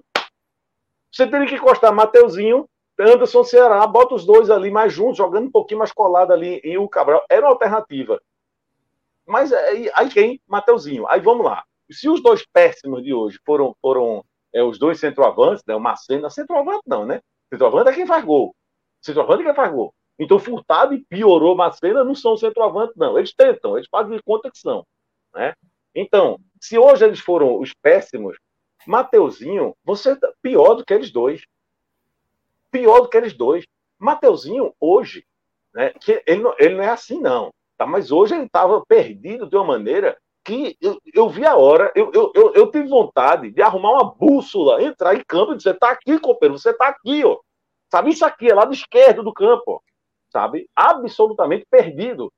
Eu gosto que eu fico falando e minhoca fica ali, ó. doido, doido para abrir o microfone e rir. Achando é. maravilhoso, tá maravilhoso. É, aí veja, Mateuzinho perdido, ele não sabia, eu não, eu não sei se ele sabia que hoje é domingo, que o jogo era no estado do Arruda, sabe, que era mata-mata de Série D, eu não sei o que ele acha, mas ele não estava. No jogo, ele não estava. Ele não estava, ele estava absolutamente perdido. E aí, pelo gol, isso já era suficiente para ele ser destaque negativo. Mas, pelo gol que ele perdeu, é indescritível. Sabe? É somente o seguinte: pronto, ele tinha a barra aberta, tá? Ele e a barra aberta. A, a bola está aqui na sua frente. Faça, meu filhinho. Fez não. Aí não dá, companheiro. O destaque negativo dos negativos vai para Mateuzinho, tá? Boa, companheiro. Boa. Ficou na bronca. Ficou na bronca nosso franja. Relógio, vai abrindo aí o Beto Nacional enquanto a gente faz a troca da guarda aqui, tá? Mas é, queria agradecer a Franja e a Clisma que fizeram a análise aí desse 0 a 0 do Santa Cruz no Arruda, primeiro jogo é, do confronto contra a equipe do Tocantinópolis. Jogo que vem. Opa, fala, companheiro. Que eu ia falar, o que eu ia falar é o seguinte: a gente nunca tem jogo perdido com o Santa. Nunca. Nunca. Meu amigo, nunca. o que Felipe Assis faz nessa live aqui, cara? Entrega entretenimento como ninguém. para ver algo parecido no mundo do podcast. É gigante, ó. É. Rapaz, eu tô. Olha, olha minhoca, eu tava arretado hoje. E eu não sei o que foi que me deu mais raiva. Se foi o time do Santa Cruz ou se foi o aplicativo que, no fim do jogo, eu vou, vou para casa. Quando eu vi o preço, meu Deus do céu, eu tenho pouca raiva, não. É, muito. Aí eu digo, eu queria 10% desse dinamismo todinho dentro do Arruda, mas não, não, não, não teve. É, Bom, mas Franja, é, veja aí, tá? Quero destacar que a turma deu uma recuperada aí no saldo, viu? Olha, semana passada ganhei dinheiro, semana passada? Não sei se foi você. Ó, no domingo. Olha ó, ó, domingo. Ganhei. Lembro, não. Foi. Mas acredito. Eu e Minhoca. É, ontem foi ontem, anteontem, né, Clisma? O Liverpool acabou com a gente, assim. A gente foi Bahia, né? Cruzeiro e Liverpool. E o Liverpool, teoricamente, era o mais fácil. Aí o Liverpool vai e empata a partida. E a gente é, deixa eu ganhar isso na live reais. de ontem. Uma odd que seria decidida por Igor Torres não dá certo, filho. Peraí, peraí, peraí, peraí, peraí, peraí, peraí, peraí, peraí, peraí. Peraí, que a gente recebeu aqui uma mensagem que eu vou ter que ler. Felipe Assis, o Franjo. é a melhor coisa que aconteceu ao Santa Cruz depois de fazer essa rata. E tá certo pra cacete, velho. Tá Total. certo pra cacete. Só faltava uma coisa pra ficar melhor. Rapaz, fazer o Moicano também. Não, aí. Aí, é esse mas, aí você tá tirando onda. Ele queria aí, eu, mas tá. Tá, eu vou dizer uma coisa. No dia que eu tiver condições de fazer o Moicano, eu aproveito e pinto também de amarelo de caça-rato. Luiz Felipe Monteiro, companheiro, um abraço. É, é, por falar, eu, eu, sempre digo que Caça-Rato, é, parece que ele estava lá hoje, né? Eu vi uma movimentação tava. ali, parece que ele estava lá. É, é eu, é, é, alguém, eu, eu digo que é meio injustiçado. Alguns torcedores de Santa Cruz têm um certo pudor na hora de, de falar de, de, de quem foi ídolo, quem não foi ídolo. jogadores mais decisivos da história do Santa Cruz, pô. É. Não, veja. Poucos jogadores mas fizeram tantos gols decisivos pro Santa, para a caminhada do Santa como clube. Sim, como mas veja, mas tem muita gente que tem um certo pudor de dizer assim, não, o Caça-Rato não, não foi ídolo. Não. Rapaz, foi. Veja, ser ídolo não significa necessariamente ser o melhor jogador, não, viu? Porque, evidentemente, é, é, tecnicamente, Caça-Rato não foi. Assim, mas Caça-Rato era o quê? Era aquele cara que, que no canto que aparecia, que aparecia, todo mundo corria para tirar uma foto, e o cara gritava o nome dele no estado, ele foi ídolo demais. Não, basta você fazer alguma coisa emblemática, né? Davidson lá no Palmeiras, o Lucas Isso. sabe bem, Cassiano no Fortaleza.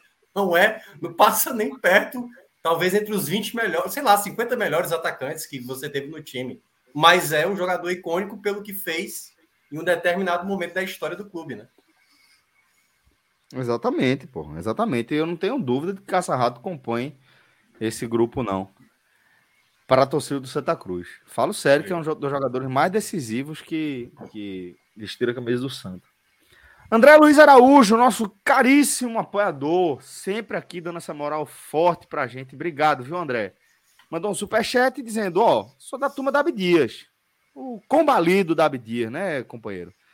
Mas o melhor é ver Felipe Assis pós-jogo do Santa, velho. Realmente é um negócio, é um espetáculo. André Luiz Araújo, companheiro, um abraço. Na verdade, é que eu tirei essa onda, né? Que eu digo, ah, eu acabo ali da turma da Abdias, né? Ou então é da turma ali da Rosa Silva, da turma da Beberibe, coisa e tal. Mas, na verdade, eu já disse aqui que é, se chamar da turma da Abdias, é, é, existe uma injustiça ali, porque aquela avenida não é mais Abdias, não, viu? É, Aquele trechinho ali o nome é agora, agora não, já faz algum tempo, é Esporte, esporte Clube do Recife. Mas o que a turma entende. Quando eu digo, não, é da turma da Abdias, a turma tá ligada. Um abraço, não. companheiro. O Leãozinho é o combalido da Abdias, sempre será. Vamos lá. Vamos seguir aqui agora com o nosso querido Beto Nacional. Relógio, chama as apostas resolvidas, só para a gente dar uma sacada como é que foi os nossos acertos. Mandamos um ambos marco aí para Mirassol e Vitória. Vamos falar do Vitória, tá? É. Vamos falar do Vitória, né, Minhoca? Vitória sim, sim. conseguiu um resultado importante e tá uh, uma vitória de uh, uma nova vitória é. de ter chance de seguir para a próxima fase. É isso. Mas é, cravamos aí, ambos marcam para Mirassol e Vitória a 2,22 e voltou R$ reais. Fizemos também uma múltipla aqui, uma dupla para Palmeiras e Fluminense, vencendo respectivamente Goiás e Cuiabá, que deu também, tá? Faltou uma merrequinha, mas faltou, e é isso. E aí? Grãozinho. Aí, que, velho, Matheus. a gente ganhou, a gente quebrou perdeu. a turma. Rapaz, 1999 me ensinou a nunca confiar no Tocantinópolis. Pergunte a qualquer torcedor do Fortaleza qual é o time mais FDP da história do Fortaleza. Não foi Independiente, não é é Tocan, é Esporte Clube Tocantinópolis. É impressionante. Que time fela da puta é esse Tocantinópolis. Mas eu nutro um ódio pelo Tocantinópolis há 23 anos. Os caras chegaram de Kombi no PV e quase venceram Fortaleza, bicho. É um ódio. É um ódio mesmo. É, é rapaz, eu, eu, eu, eu, eu tô compartilhando esse ódio faz algum, alguns minutos, mas eu tô entendendo, tô entendendo. É impressionante, velho. Próxima semana. Mas vamos lá. A gente foi aí, Mateuzinho quebrou a turma, porque a turma soltou a onça, né? A e essa onça, onça foi na conta de Rodrigo. Nada a ver com isso, Minhoca. Tenho nada a ver com essa onça aí, tá? Foi Rodrigo. Soltaram... Foi na conta de Rodrigo. Rodrigo que estava ah, aqui então... na direção da live, pegou assim, e foi, bancou a onça e foi. Bom saber, bom saber que ele falou, tá devendo 50 Santa... conto pra gente. Aí a que Minhoca falou, essa foi foda da Minhoca. Como é? Essa, essa foi que você falou que o Liverpool quebrou a turma. Foi, era, exatamente. O era tão favorito. Era tão favorito que tava pagando 1,25. Era só para dar uma melhoradinha na, na é. odd. É. E o Bahia ainda venceu com o gol lá do Igor Torres. O Cruzeiro venceu bem o Tom Bense, mas como disse o Luca, né? Talvez a zicada foi aí, né? Ninguém mal sabíamos, porque o primeiro, o primeiro jogo foi do Liverpool, né? Ou seja, a odd já foi para o espaço de manhã cedo. Né? É. Bahia e Cruzeiro ganharam depois de tarde. Mas, pô, Liverpool, sacanagem. E tomou gol no final, se eu não me engano, não foi, Clisma? Acho que o gol do empate do, do Furra foi do no Furra. finalzinho. Sacanagem. Vê se tem mais algum aí. É, os dois gols já no finalzinho. Não é complicado. isso. É foda. Mas é isso. Vamos dar uma olhada. Amanhã tem o complemento da 21 rodada, né? Amanhã Curitiba tem Curitiba e Santos. e Santos, jogo que interessa demais para a torcida do Fortaleza, tá? De certa forma até para do Ceará também, porque vai estar tá por ali em outro é, Não, nervosão é. Nervosão, mais totalmente ali nervosão. Mas o fato é que o Curitiba nesse momento tem 22 pontos, tá? Um a mais que o Fortaleza e os mesmos 22 pontos do Havaí. Por que eu estou dizendo que esse jogo interessa diretamente a torcida do Fortaleza? É justamente pelo fato de você botar mais um time ali ao seu alcance dentro de uma rodada. Uma vez que você é o, o primeiro da, do Z4, é, é bem interessante você ter o maior time é, possível ao seu alcance aí dentro de uma rodada, porque você não fica secando, não fica dependendo de uma secada só, tá? Isso que é bem importante jogo esse jogo. Então vamos é dar uma olhada aqui. O Coritiba tá pagando 2,23. O Santos está pagando 3,28, porra, e o empate pagando 3,07. Rapaz, que, é não tem, que é não tem aposta lá de Carmona, não? Que o jogo vai ser horroroso? Não, é que talvez a odd de, de pode poucos querer gols, meter né? uma odd de menos um e meio, né? Vê como é que tá aí. Sei. Tem cara daquele 1x0 feio do Curitiba, tá ligado? Gol de logo Mário. Paga 1,42, muito pouco. Não, ah, não menos, menos. De, menos de 1,5 tá 2,73, pô. 2,73, pô. Realmente, eu vi errado na coluna do mais. E aí, Minhoca? Comprou essa de, de Luca? Cara, complicado, eu, viu? Não, eu tô achando é um que amanhã vai aberto, sair. Mas... É um jogo muito aberto. É. É, é ele tem cara, ele tem cara de 1 a 0 feio pro Curitiba, mas é aquela coisa, o Santos É, é isso que Santos, eu estou pensando. É, o Santos é aquele time que você não sabe o que vem dele, cara.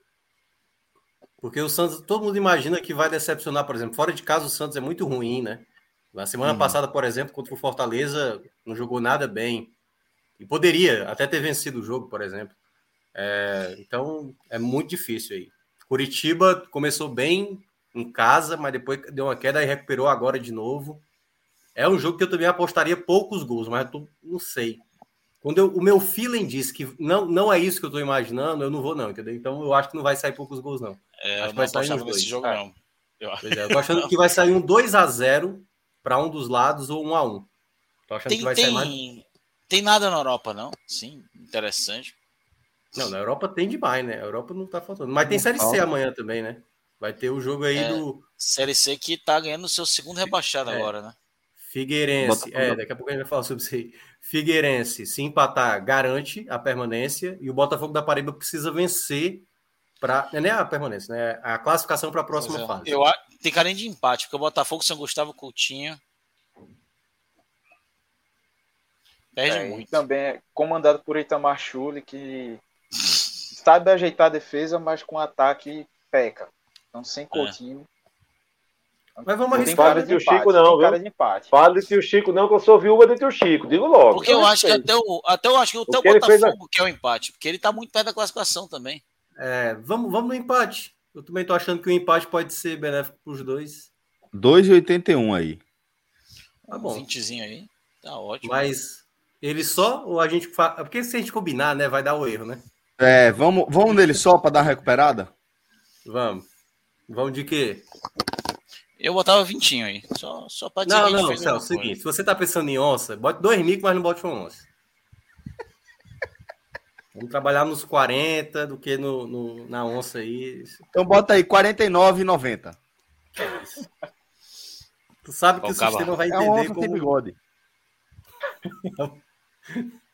Foi, manda, vai, aposta, não deixa nem a gente pensar não, vai, vai logo. Vai. vai.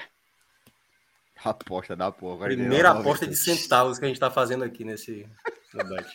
É história, velho. É, é, história. Não, e o sistema vai entender. Isso aqui é uma onça disfarçada, aí vai dar errado. Mas... É uma onça aqui de. Vamos ver se tem mais alguma coisa interessante pra gente. O que é que tem mais aí da cena aí? O que, é que aparece? Argentina. Argentina. Não encara. Deixa eu dar uma olhada aqui. Deixa eu dar uma olhada aqui. Vai, vai descendo. Chile. Não. Amanhã. É, amanhã não tem Europa, não. Tem, pô. Tem, tem. Não, a Europa tem, tipo, tem a Tem Premier League, pô. Armênia. Tem Premier League. Premier League? Tem, tem não. Pô. Tem não, tem não. Tem Championship. West Bromwich Watford. Tem Copa da Itália, Copa da Itália. Olha aí. Deixa eu ver o que mais aqui. É mas só time assim que, que a gente não confia, né? Não, galera, amanhã não tem. Ô, Luca, tu que morou em Portugal, ó, tem Gil Vicente contra Ferreira amanhã. Contra Baixo Ferreira? É, Ferreira que tá dizendo, deve ser. É o Baixo Ferreira. É. é o Futebol Clube Baixo Ferreira. É, cara, Gil Vicente é favoritinho, mas é um jogo difícil, viu? Começo de temporada em Portugal rola muito empate, cara. Amanhã vai ter Jorge Jesus, Fenerbahçe, às 3h45, Campeonato Turco. Vai enfrentar o Umraynespor. Rapaz, eu Olha pagava para pra Minhoca falar isso de novo. Aí, ó, Turquia, Turquia aí, ó. Mas tá 1,28. Ah, tá é foda, baixinho, não, não. Bota, bota, olha o mercado de gols acima de dois gols. Vai no Liverpool. aí só se o Clisman falar alguma coisa. Não, não me abstenho tá dessa vez. Vamos fechar então, galera. Fechar aqui Beto Nacional, lembrando, tá? Beto Nacional, Beto dos brasileiros e é onde você consegue dar aquela moral aqui para a turma do 45 minutos. Basta você criar a sua conta com o nosso código. Cria lá, podcast 45 é o nosso código. Toda vez que você fizer uma posta, vai estar contribuindo aqui com o nosso trabalho. Falando sério, velho, é uma das formas mais legais aí que tem para você nos ajudar a continuar crescendo, a continuar produzindo conteúdo de qualidade para vocês. Beto Nacional, a Bet dos brasileiros. Vamos embora. Obrigado, Felipe Assis. Obrigado, Clisman Gama. Eita, que foi, Franja? companheiro, eu esqueci, porra, de falar um negócio. Eu não posso sair daqui sem falar um negócio, não. não você me perde. Você não saiu Eu ainda, falo, tá eu falo e vou embora, pode ser? Eu esqueci, porra, esqueci, caralho, esqueci, esqueci. Vamos lá. Tá devendo, né? Macena não tem condições de ser jogador do Santa Cruz. Tchau! O povo, rapaz, o povo fica me chamando. Eu vou pro Arruda. O que tem de gente que martelote, fica tirando onda. Olha martelote. Olha, diz que eu me pareço com martelote. Vocês acham mesmo que se eu fosse martelote, eu ia escalar Macena? Pelo amor de Deus. Macena não tem condições de ser jogador do Santa Cruz. Tchau. Bom programa para vocês. Valeu. Abraço, galera. Tchau, tchau. Ah, filha da puta, porra. Do caralho. Valeu, Franja. Vamos lá, vamos lá. Agora a gente vai tocar o barco com Luca Laprovitra e Thiago Minhoca. Eu só queria fazer uma observação, Celso. 10, velho. A cada vez que eu olho para Clisman Gama, eu acho ele mais parecido com aquele meninozinho do Mundo Bita. O do cabelo encaracolado. É, é Porra, é igual, cara. É. Não, Clisma, Clisma tem uma gama de personagens, né? De Nando Reis, de Patupi, né? É, o garotinho agora do, do Mundo Bita. Mundo Bita, chamado de Mundo é, Bita agora. Ei, Mundo Bita. Cosplay, assim, é, Halloween para ele é maravilhoso. Não precisa nem de fantasia. Tá... Cosplay do Mundo Bita. Deixa eu até botar no grupo. Clisma. Não, tem a imagenzinha, pô. Do... É o Ruivinho lá do Mundo Bita. É, cara, tem um Ruivinho de cabelo encaracolado, cara. Tô ligado, tô ligado. Eu tenho sobrinha, então eu tô ligado agora é fo... mesmo. Eu também, eu tenho dois sobrinhos, um de sete e um de três, cara. Que vai fazer três agora em dezembro. Mundo Bita faz parte. Da... Espetacular. A turma daqui, tá? Turma do Recife. Sim, sim. É, o Bita, Bita, Bita é Náutico, Pra quem não sabe, Bita é uma inspiração atacante do Náutico. Um dos maiores atacantes da história do Náutico. E é, é muito legal. Para quem não conhece ainda, tá com, com um sobrinho novo, filho novo aí, dá uma procurada no canal da turma no YouTube. Pô, tem muita coisa legal do mundo Bita. Cara, com uma pegada bem interessante, deles... mensagens bem interessantes, posicionamento muito legais, tá? Recomendo demais. Fiz uma entrevista, inclusive, acho que é Vitor, acho que é Vitor, não lembro agora. É, o, o nome de um dos criadores lá do Mundo Bita, um cara que, numa conversa ali tete a tete, se emocionou assim mais de uma vez falando da trajetória do mundo Bita, que é, identifico sempre com, com, com, com, pessoas que colocam muito coração, muita emoção no que fazem, tá? Então fica um beijo aí para todos que fazem o mundo Bita, esse trabalho sensacional. Vamos tocar nosso barco é, agora, cara, efetivamente. O é muito bom. É massa, pô, muito arretado.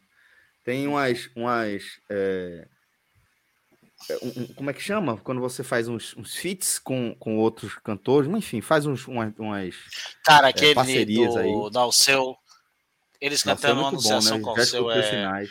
Porra, é um espetáculo, é cara. Muito bom. É muito bom, sensacional, muito cara. Mas vamos lá, vamos Olha, falar agora de Nem tudo é bom, hein?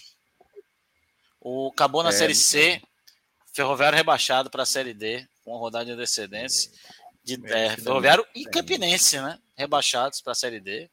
Isso. É, Pô, dois uma rodada. Mas daqui a pouco a gente vai falar, a gente fala no final sobre o Série C. É, cara, é porque eu fiquei triste aqui, pô. Tava assistindo o jogo aqui. Foda. É. Mas merecidamente, vamos Vamos falar coisa de coisa boa, vamos falar do Fortaleza, que finalmente é, ganhou. Fazia tempo que a gente não, falava, não juntava essa frase aí, né? Vamos falar de coisa boa, vamos falar do Fortaleza, mas realmente, pô, Fortaleza deu uma animada no negócio, tá? Porque o Fortaleza não conseguiu só vencer o Internacional. A gente sempre fala aqui de resultado, fala de contexto, fala de desempenho, e hoje teve tudo disso. Teve tudo junto. Teve resultado, teve contexto e teve desempenho. E aí eu acho que a gente tem agora uma partida para servir de referência para a reação que o Fortaleza precisa seguir tocando neste ritmo, tá?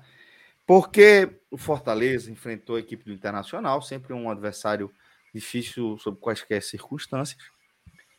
Jogo no Castelão. E foi aquele jogo que ele foi, cacete, começou o jogo, começa a narrativa ficar pior para o torcedor do, do Fortaleza, né?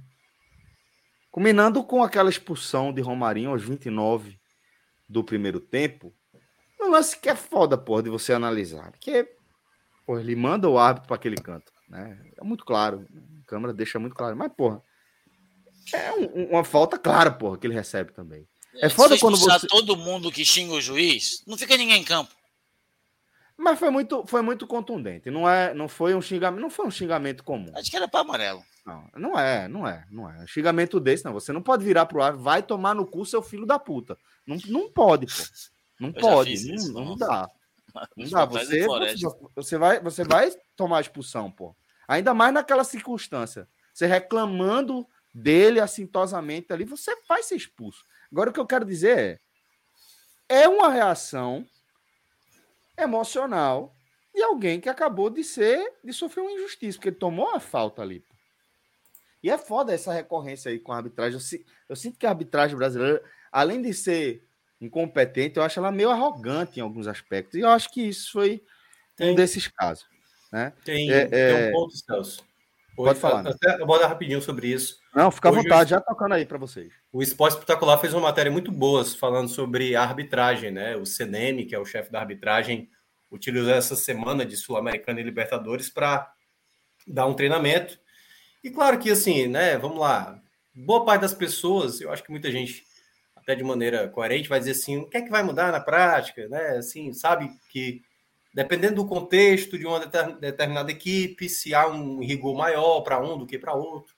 Então, assim, isso precisa ser sempre aperfeiçoado, sabe? Sempre em cima. E isso que aconteceu, né, essa expulsão do, do Romarinho, ela entra numa parte que a, a reportagem do Espetacular falava o seguinte: é muito fácil a gente abordar a questão da arbitragem, né? Só que, vamos lembrar, é uma arbitragem que não é profissional. As pessoas que apitam no Brasil elas têm trabalhos paralelos, né? Nem todo mundo que apita pode viver só da arbitragem, e por isso que a gente não tem uma preparação, critérios mais semelhantes, e mesmo assim, mesmo assim, porque isso acontece na Europa, acontece. Tem lances que são difíceis, tem lances que você vai ficar naquela dúvida, Celso, se valeu ou se não valeu o que foi marcado, entendeu? Ou o que não foi marcado. Eu teria marcado essa situação. E para esses tipos de lance, a gente precisa também se acostumar, nós como comunicadores, e aí cabe a gente como aqui, né, pessoal fazendo podcast, mas também a imprensa, que também eu estou incluso, né, nós estamos inclusos, é, a própria torcida, que aí é um lado mais passional, então o cara pode achar do, do lado clubista dele que para ele, quando é benefício, ele não vai falar nada, quando é prejuízo, ele vai reclamar. Mas o ponto que a matéria do Esporte Espetacular fala que é muito boa é o comportamento do jogador. E eu gostei porque na matéria eles falavam Davi Luiz, Hulk, é, acho que tinha outro jogador que jogava fora do Brasil. Esses jogadores, quando Daniel jogam, Alves. Era Daniel Alves? Felipe Luiz? Felipe Luiz? Não, Felipe Luiz ainda joga. Não, não tô lembrado. Era um outro jogador, não tô lembrado. Mas ele mencionava que esses jogadores, quando jogavam na Europa, não tinham esse comportamento que tem no Brasil. Porque, vamos pegar esse lance do Romarinho. Aconteceu há uns 10 dias atrás com o Davi Luiz, que foi expulso também, porque usou a mesma frase. Vai tomar lá naquele lugar de frente para o juiz. Curiosamente, ontem, por exemplo, o, o Vina, do Ceará, ele falou a mesma frase. Só que ele não falou isso direcionado para o árbitro. Ele falou isso exaltado, jogando a bola no chão. Poderia até ter tomado amarelo. Por que, que eu estou falando isso?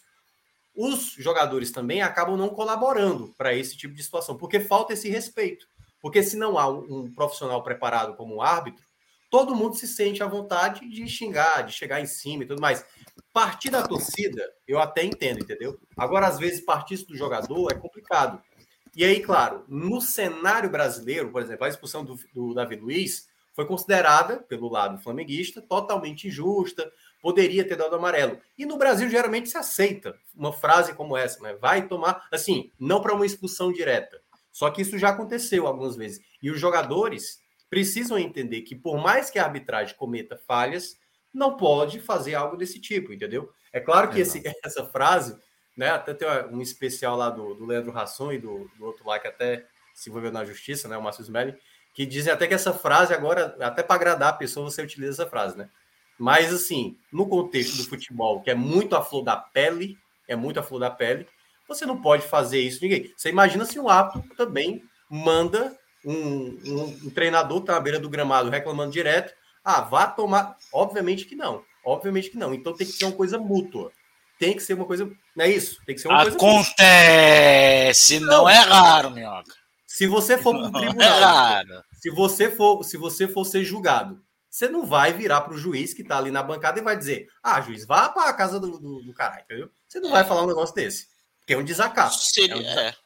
Se ele, Entendeu? For, se ele for parcial. É, mas aí é que tá. Por mais que o, o juiz possa estar tá tendo uma conduta errada, aí é que cabe o clube, e aí. Ah, é enxugar gelo, minhoca. Pode ser enxugar gelo, mas não é dessa maneira, obviamente, xingando. Então, acho que a expulsão foi correta. A questão toda é: nem sempre, e aí é, eu acho que esse é o ponto, né, Celso? Nem sempre é aplicado. Nem sempre é aplicado. Porque o que acontece em campo acontece muitos. É, jogadores do banco, tanto é que tem um levantamento né, na própria reportagem do Esporte Espetacular. É quase 200 casos de cartões de comissão técnica e jogadores que estavam no banco de reservas. A gente está tendo um aumento muito grande disso, porque é muita gente realmente é, irritada por conta da, é porque, de arbitragens mal feitas. É porque, no fim das contas, Minhoca, é, é uma. Como você descreveu muito bem, é uma questão que ela passa por vários aspectos, por vários fatores. É. Né? Fernandinho aqui lembraram, só, só, só para corrigir. Isso, é lá que lembrou aqui. Hulk da Fernandinho, Fernandinho também não era um jogador que reclamava lá na Europa. Né? Exato. E aí, pronto, vamos, vamos falar desse aspecto aqui. Porque é, você, você bateu principalmente nessa questão de ser é, um, um, comportamento comum aqui dentro do Brasil, como se tivesse uma é. cultura já assimilado. E no fim das contas vai ser isso, né? Quando a gente é. vê repetições assim de comportamento, está muito associado a uma cultura ali dentro daquele círculo. É, e eu acho que, que é, é, é, eu acho não, tenho certeza que essas coisas sempre estão interligadas com outra, né? É uma, um, algo que uma pedrinha que bate na outra, que bate na outra, que bate na outra, e as coisas vão repercutindo. E é, infelizmente, o nível da arbitragem no Brasil é, é, é um tema recorrente no Brasil há bastante tempo. Com o VAR, parece que o negócio escalou para outro nível, né? Porque agora a gente vê que existe uma ferramenta que é, os árbitros têm é, a possibilidade de, com outras pessoas, avaliar o lance em câmera lenta, ângulos em câmera lenta, ângulos diferentes, mais de uma vez, pede para repetir, uma demora muito acima do que deveria ser, mas mesmo assim esses caras continuam cometendo erros, seja de análise ou de critério. Né? A gente aceitou, nós que somos cronistas esportivos, profissionais da crônica esportiva aqui do país, a gente aceitou que bola na mão é, não sei. A gente aceitou. Qualquer gente coisa agora. Normalizou nesse nível. Por quê? Porque é tanta falta de critério, tantas vezes, tanta rodada, jogo após jogo, que você cansa. Hoje teve, aliás, Palmeiras e Goiás teve um lance que o Goiás reclamou demais, de um jogador do Goiás que faz essa, esse movimento aqui, a bola bate e eles dão penalidade. Será é. que se isso fosse para o Goiás? Então, assim, então, a gente Não, vai vamos, ver vamos uma série de problemas que vão contribuir para esse cenário onde falta paciência. Né? O que eu sinto é que é, a galera não tem mais paciência. É a, a crônica esportiva é. reclamando, os jogadores reclamando, a torcida reclamando. Tá muito inflamada a relação. Não tá legal. A relação tá muito ruim. Isso tem que parar de algum lugar. Não, eu não acho que a torcida não vai mudar. Vamos tirar a torcida dessa história. Jogador tá ali na emoção, tá ali na, na é, na disputa, em outro foco tal. É um personagem central dessa mudança, mas não acho que vai partir dos jogadores. Eu não acho que os jogadores vão se reunir num sindicato e ter reuniões não. e terem treinamentos e conversarem. Não acho que as comissões técnicas vão promover essa mudança de visão. Não acho que isso vai acontecer. Então, acho que isso parte de onde?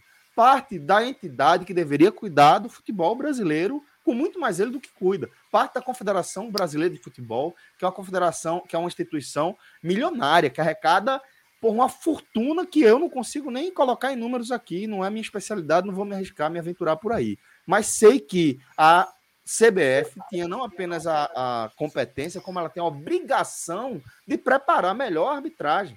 A arbitragem de futebol brasileiro precisa ser profissional. Você precisa ter árbitros que se dedicam exclusivamente ao ofício de arbitrar partidas profissionais. Olha o que está em jogo, porra. Olha o que está em jogo. Olha, olha como vocês são constantemente o foco da, da insatisfação, da ira de todo mundo que consome futebol. Então, pô, se você é uma entidade capaz de gerir, capaz de promover mudanças, promova essas mudanças. É quanta, pô, desde a década de 90 que eu acompanho esse debate de profissionalizar a é, arbitragem no Brasil. Pô, já vai 30 anos, caralho. Toma vergonha na cara, profissionaliza essa merda. Dá preparador físico, dá curso, dá oficina, dá aplica, aplica sanção que tem que ser aplicada, aplica treinamento como punição. Isso Estabeleça critérios, né? Critério. Que, assim, porque é óbvio que assim, regulares você... para que tenha critérios. Pronto, porque assim, uma, uma, coisa sou eu apto nesse exemplo colocando, e eu posso ter uma interpretação diferente de você, que é um outro árbitro. Mas a partir do momento que há um consenso de que para lances, olha, lances desse tipo, gente, a partir de agora, vamos considerar dessa forma. Então, por mais que você, Celso, possa não concordar, porque tem muita regra que a gente fala aqui, por exemplo, né? Pô, essa regra, sinceramente, tudo bem, deu cartão, tinha que ser. Mas que regra mal feita, cara. É, que o pênalti do Inter. Pênalti do Inter hoje. O Inter teve é, pênalti isso. aos 48 segundos. Foi pênalti. Foi pênalti. Claramente foi pênalti. Só que, onde é que tá o erro? Foi pênalti. Fabrício Baiano chegou completamente atrasado. Foi pênalti. O Wagner Nascimento não deu. Tava de frente pro lance. Lance interpretativo. O que é que a é. regra do VAR fala? Que não chama.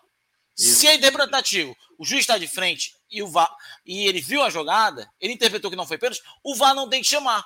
O VAR chamou. E ele Errou. manteve a decisão. E ele manteve, de campo, errando é. em dobro. Errando em dobro. Erra o VAR e erra o juiz. Que naquele Ou momento não caso, faz diferença. E aí, é, e aí é que vem a dúvida, né? Porque, por exemplo, Celso, não sei se você viu, acho que você estava já se preparando aqui para a live.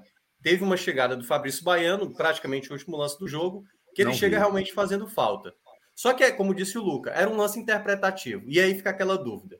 Se ele sai lá do campo para ir na cabine do VAR, para verificar um lance que aconteceu uma falta e ele não muda de ideia, ele está errando duplamente ou porque ele manteve, porque é o seguinte, peraí, eu saí lá do gramado para vir até aqui a cabine do VAR para esse lance que, sinceramente, vocês não deviam ter me chamado, é um lance interpretativo. Porque ali é muito no limite para saber o quanto foi o tranco. Pois é, o que foi o tranco, porque o Fabrício Baiano é muito forte, e o quanto essa interpretação, porque assim, o VAR é para ser para lance objetivo, gente.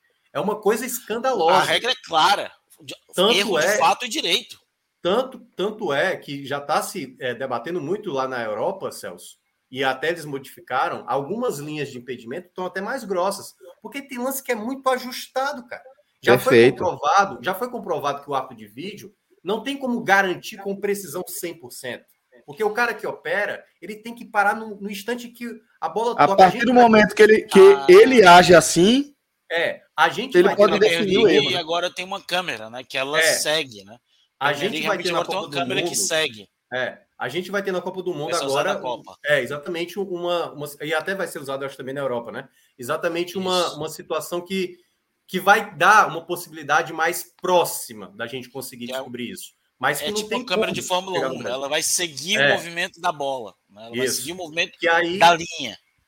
Pra, exatamente, para um campeonato com muito dinheiro. A gente, aí, aí é que tá. Os clubes, tá que obviamente vem também do, dos torcedores, pagam um valor para um VAR que não consegue, muitas vezes, entender contexto do que é interpretativo, contexto do que é objetivo, e quando vai operar, como por exemplo, o gol que sai do, do Fortaleza, o terceiro gol, uma demora para ver algo tão claro assim, sabe?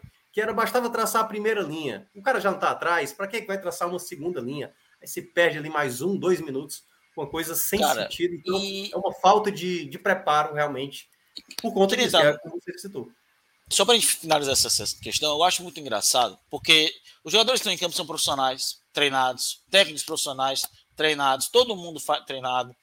É, quem faz transmissão é a gente, tá lá, porra, a gente lê isso aqui, passa 10 anos em faculdade, vai fazer pós, vai fazer o caralho a quatro, vai para jornal, vai para TV, vai para clube, trabalha, não sei quantos anos. A única pessoa que não é profissional treinado, que não vive disso ali em todo mundo, é justamente a pessoa que Uau. tem que comandar o espetáculo. E isso tem uma razão muito clara, na minha opinião. E eu concordo com o Celso, mas eu concordo discordando também, porque eu acho que os clubes têm culpa. E eu acho que nós da imprensa temos culpa. Não nós aqui, eu, você, o, o Thiago. Eu acho que a grande imprensa tem culpa, sabe? Porque isso é pauta. Isso é pauta. Se não fosse pauta, não tinha central do amigo do apito, né? Que o pessoal chama de central do amigo. É. É, é pauta. Eles gostam, porque é pauta. Pauta é quando convém. Porque quando erram contra o Flamengo, contra o Corinthians, contra o São Paulo, é a pauta da semana. Às vezes vai anos.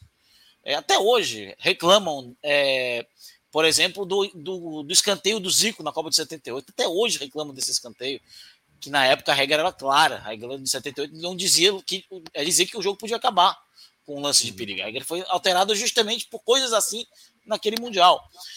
E todo e é muito confortável para clubes, é muito confortável para jogadores, é muito confortável para dirigentes quando você não vence, quando você está mal, é culpa da arbitragem.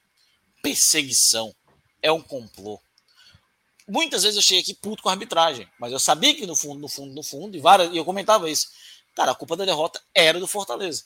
Uma coisa é um jogo tá um a um, disputado pra caramba, o cara erra um pênalti no final do jogo, um pênalti. Aí é uma coisa, né?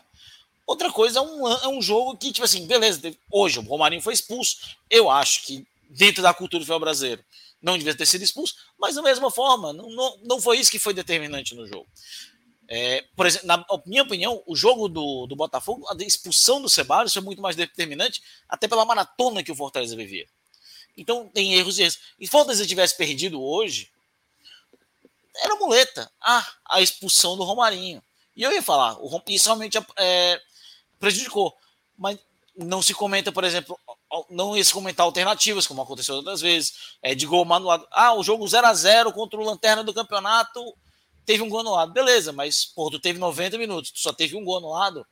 É incompetência sua. É, é não, e, e oh, Luca, rapidinho sobre isso. Eu, a partir do momento, Celso, que isso acontece no futebol, por exemplo, se acontecer um, uma não marcação de pênalti, ou marcou um pênalti que não deveria, teoricamente não aconteceu nada, no começo de uma partida, a partir daquele momento é um si gigante até o final do, do jogo. Exatamente. A gente não sabe o que é que ia acontecer se o pênalti é marcado, se o pênalti. É, o juiz não marca aquela penalidade, entendeu? Porque a gente não sabe. Ah, não, mas aí teria saído o gol, teria sido um a um. Aí não sabe, pô. Eu já acontece. O time que fez a frequência. crescer se o time que sofreu isso. É, cara, se seria gol. Fica comprometido qualquer análise baseado no erro de arbitragem que aconteceu naquele momento da partida.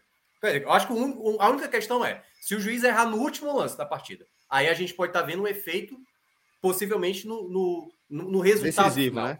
É, ou nos minutos finais, ali, faltando quatro minutos, três minutos. Mas, assim, no contexto geral, você pegar um erro do primeiro tempo e dizer, ah, se não fosse aquele erro, a gente teria feito isso não tem como a gente é ter muito, certeza. É, não, a gente não, não sabe, sabe, como seria a reação das coisas dentro, né, dentro de campo e as escolhas que os treinadores fariam dependendo do contexto do, do resultado. Mas pode ter Será que o Fortaleza teria jogado dessa forma hoje com o Romarinho em campo? Exato. Será que teria jogado dessa forma? Exatamente. E eu, e eu falo aqui, cara, eu tenho, eu sou pesquisador. Então tem pesquisas nossas aqui, minha, do David Barbosa, é, do Pedro Ordep, pessoal que pesquisa futebol aqui no estado, é, de 1920, de times Fortaleza, Ceará, saindo do Campeonato Cearense, reclamando do quê? Arbitragem, 1920. Mas sempre então, existiu, pô. Sempre existiu. Porque, porque a arbitragem não evoluiu como. Não evoluiu. Cara, Continua quanto amador. É que ganha, quanto é que ganha um árbitro de Série A? O principal árbitro, sei lá, Wilton ou Daron e tal. Dois, dependendo de 2.300 por jogo, olha lá. Cara, 2 mil. Se, não, vou, vou até colocar para cima. Coloca se for 5 mil reais compara com o salário de um jogador reserva. Minhoca, isso para mim não é o pior, não. Isso para mim não é o é pior, é não. Isso, isso para mim tem um efeito social, tem um efeito econômico que é grave. Eu concordo. Aí a gente pode debater um monte disso aí. Agora, para mim, o pior é o seguinte: é... o Bandeira. Quanto, quanto se isso, corre hoje em dia e quanto se corria na década de 70? Total. Né? Qual, qual, qual a velocidade do futebol de hoje e qual era o futebol, a velocidade do futebol da década de 70? Você pega uma Copa, uma Copa de 94, que está bem viva na cabeça da gente, assista o jogo todo. Assiste 98. o jogo todo. 98. 98. Assista o jogo todo. Vê a velocidade do jogo, vê o espaço que existe dentro de campo, vê o espaço que os jogadores é, têm para dominar a bola. Muda completamente. Cara, completamente. Eu reassisti o Brasil e Dinamarca recentemente, cara, era outro futebol, era outro E esporte. aí a gente tá falando de um futebol que tinha a mesma configuração, um árbitro e dois assistentes. Basicamente. E o Weber Roberto Lopes já era profissional e apitava Série E aí você, e aí você para pra pensar, porra, vê que negócio bizarro.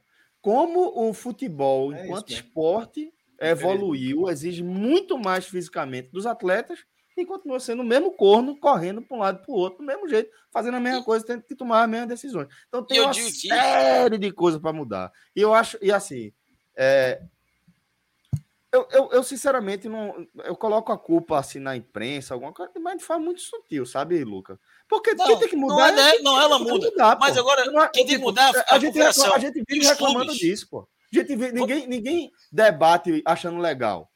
A galera não, debate querendo é. que mude. Todo mundo debate reclamando que outra coisa aqui. Não é porque a imprensa. Vamos falar da Libra aqui. Mais. A gente sempre do... reclamou. É o que você está dizendo. Exatamente. Sempre se reclamou. Sempre reclamou. Quem tem que mudar não sou eu. Não sou eu que tenho que ir na, na, na International Board e falar: ó, a partir de agora é dois hábitos em campo. A partir de agora é, tem, tem é, é, é, um hábito por tempo. A partir de agora, é, qualquer coisa do tipo. Mas que evolua a capacidade de avaliação de quem vai fazer justamente a, a, a condução da partida. Mas, eu enfim. queria só uma última coisa, porque, cara, isso é importante falar. Por que, que eu estava colocando na Copa do Subs também? A gente, nesse momento, tem duas ligas criadas, né? o Forte Futebol e a Libra, né? Que estão ali discutindo, talvez. Todo mundo está é... Tá falando de cota de televisão. Quantos, quantas vezes a palavra profissionalização da arbitragem passou Nenhuma. no vocabulário das, das ligas. A última coisa, que é a menos importante, que é, é a coisa mais fácil que devia ser debatida, era a última coisa que devia ser debatida, é a primeira, né? Obviamente, porque ninguém quer saber de profissionalizar futebol no Brasil. Querem saber de ganhar mais dinheiro, isso é óbvio. Ou seja, ninguém falou de profissionalização de arbitragem, ninguém fala de logística, ninguém fala de é, padronização. O pessoal fala de dinheiro, né? O pessoal é. fala de dinheiro. Então, por isso que eu coloco na culpa dos times. Porque a gente está no momento que a gente podia estar tá falando realmente de forma direta de profissionalização de arbitragens nas séries A e B, e o pessoal só quer saber como é que vai dividir os pedaços da pizza. É. Mas quem é que tem que profissionalizar? É isso que eu estou dizendo. Quem vai. Não, mas o. A CBF devia. Mas é, não, os querem tomar de frente, é, exatamente. eles porque, que têm que fazer. Porque os clubes, têm um, os clubes têm um peso muito forte. E aí eu concordo com o Lucas. Porque é o seguinte: a partir do momento quando aconteceu isso na semana passada, né? É, Ceará e Palmeiras na Arena Castelão, cada lado saiu reclamando dos lances em que eles se sentiram prejudicados. O Palmeiras, por exemplo, não falou do pênalti do Gomes em cima do Medoça. O Ceará, por exemplo, não falou, peraí, pô, o pênalti em cima do Vina, no, pô, deu uma compensada, né? Então, cada clube, cara, é muita cara de pau dos dirigentes, de quem faz futebol, dos treinadores. Eles primeiros têm que falar, cara, o que aconteceu hoje, um ato despreparado, pô.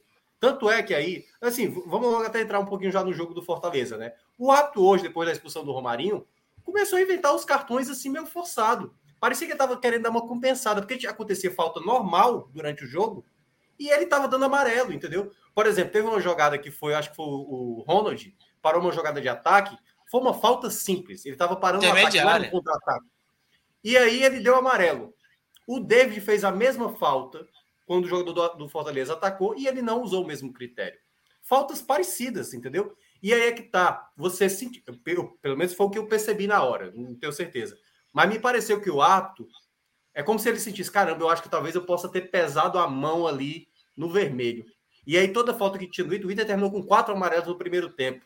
Dois caberiam, dois realmente caberiam ali. Outros dois dava para ter segurado. Assim, quem sabe até a expulsão. Mas talvez pelo ali, ele vendo o xingamento na cara dele, ele, ah, quer saber, velho? Vai, vai para fora, entendeu? Então, às vezes, o próprio árbitro também tem que ter uma cabeça no jogo. A gente fala muito dos jogadores, dos treinadores, de entender o que está acontecendo em campo. O árbitro também. O árbitro também é uma peça muito importante. E na partida de hoje, eu senti que no primeiro tempo, o árbitro ele ficou meio inseguro. E aí começou a sair amarelando todo mundo depois da expulsão do Romarinho para tentar dar uma, um, um, medo na galera, entendeu? Ó, quem ficar aqui querendo tumultuar vai acabar sendo expulso. E parecia que ia, ia ter um expulso que não aconteceu. Mas agora. Eu sabia que eu sou a favor de, de é, deixar que o jogador xingue o árbitro, que o, o, o, técnico xingue o árbitro. Eu sou a favor que deixe, que não, não, não, seja punido com cartão ou com expulsão.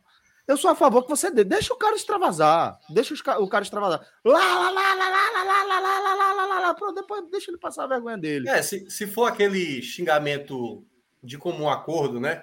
Tipo, ah, vá pra merda, por exemplo, assim, entendeu? Isso. Ou isso, vá pra casa do Chico, entendeu? Tipo assim, é. isso é o Agora sim, o cara... que eu digo assim, é o xingamento que faz parte, tipo assim, velho, você tá cego, porra, é claro que foi. É, por exemplo, deixa o, o cara esbravejar. Foi Materazzi, né? Foi Materazzi que fez com o Zidane. Ele citou, foi.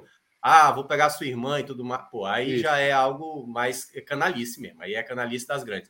Quando é um xingamento, quando o cara dá tipo aquela topada e o cara dá um palavrão e tal, né? E Isso, o cara tá me xingando. O cara, o cara, tá, tá xingando, o cara tá xingando porque ele tá inconformado com a marcação, entendeu? Agora, desde que seja naquele âmbito. É complicado falar sobre isso, porque a gente vai colocar uma régua do que é o xingamento necessário do que não, não é. Eu, é porque Mas eu, na verdade, eu acho que tem que ser liberado xingamento. Pode xingar, velho. Quer chamar de filho da puta, chame. Quer mandar para aquele canto, mande. Não, não é. Mande. Eu tô aqui, ó. Eu tô aqui. Terminou, terminou. Gerais, né? Pronto. Tá, continua marcada a falta, é para lá. O pênalti vai continuar sendo para lá. Pode ficar reclamando aí. Se é. encostar em mim, é expulsão. Pronto, Pronto, eu acho que isso é mais válido. Deixa, deixa Mas enfim, é aquela coisa. Falar mais que Mas, é, falar. Pronto, eu, eu, acho que esse assunto é um assunto que a gente levaria aqui uma live inteira, né? Acho que é bom a gente Isso. até já entrar no jogo mesmo, né, para analisar a partida, mas eu acho que esses pontos foram, é o, o comum e acordo que a gente já estabeleceu aqui. Sem a profissionalização da arbitragem, a Não gente resolve. dificilmente vai ter melhoria. Então, acho que esse é o start para a gente ver uma melhoria. Então, pode seguir aí, Celso, para entrar na análise da partida. Vamos, porque eu dizia, eu dizia o seguinte, Minhoca é que isso é um contexto. Né? Isso é um contexto, é um jogo que, por você com 29 minutos perdeu um jogador contundente, um jogador que é essencial para você quebrar umas linhas, para sair alguma coisa diferente. E aí, é, é, a partir daí tudo muda, né, velho? Um jogo quando você perde um jogador assim tão cedo, dentro daquele cenário de muita emoção, tal, para o jogador de botar a cabeça no lugar, botar a bola é, é, no chão, debaixo do braço e vamos embora fazer o jogo, é muito difícil. O Fortaleza fez isso. Fez isso de forma competente, mesmo com um a menos, consegue construir uma vitória que é muito importante, porque mostra uma sequência, mostra um ritmo de pontuação, numa faixa de classificação onde o ritmo normalmente é bem mais baixo.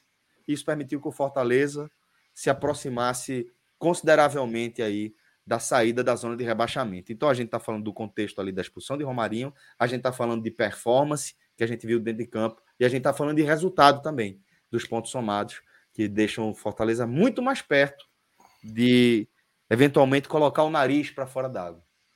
Que o Fortaleza chegou aqui perto da superfície, mais um pouquinho, tira o nariz, dá uma respirada aliviado e é aquilo que você sempre falou, né, Minhoca? É vencer o primeiro e analisar o que é que vem depois.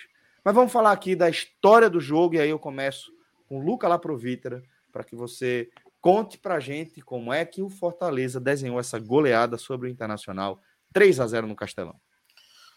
Vamos nessa, né? O Fortaleza bem diferente, né? O Fortaleza cada dia mais tem uma cara diferente do que a gente vai acostumado a ver nesse último ano é, com o Voivoda, né? um time que joga no 4-4-2, meu 4-2-4, meu 4-3-3, mais 4-2-3-1. Ele fica variando muito essa, esse quarteto final. Né? Hoje, por exemplo, ele fez uma coisa muito interessante, na minha opinião, que foi, nesses minutos iniciais, ele não ficou colocando Moisés ou Romarinho na direita. Né? Isso é muito importante, deixou o Crispim por ali, uhum. até pela vinda do Crispim, isso foi muito importante. E o Fortaleza, ele ganha uma nova força defensiva né, nesse esquema. Nos últimos cinco jogos, o Fortaleza não levou gols em quatro no Campeonato Brasileiro. Né? É, não levou contra o Palmeiras, não levou contra o Atlético Goianiense, não levou contra Santos, não levou contra o Cuiabá e não levou hoje contra o Internacional. Que levou também só do não, Bragantino, né? Levou só do Bragantino e, e convenhamos, né? É, erros individuais. Num jogo bem atípico.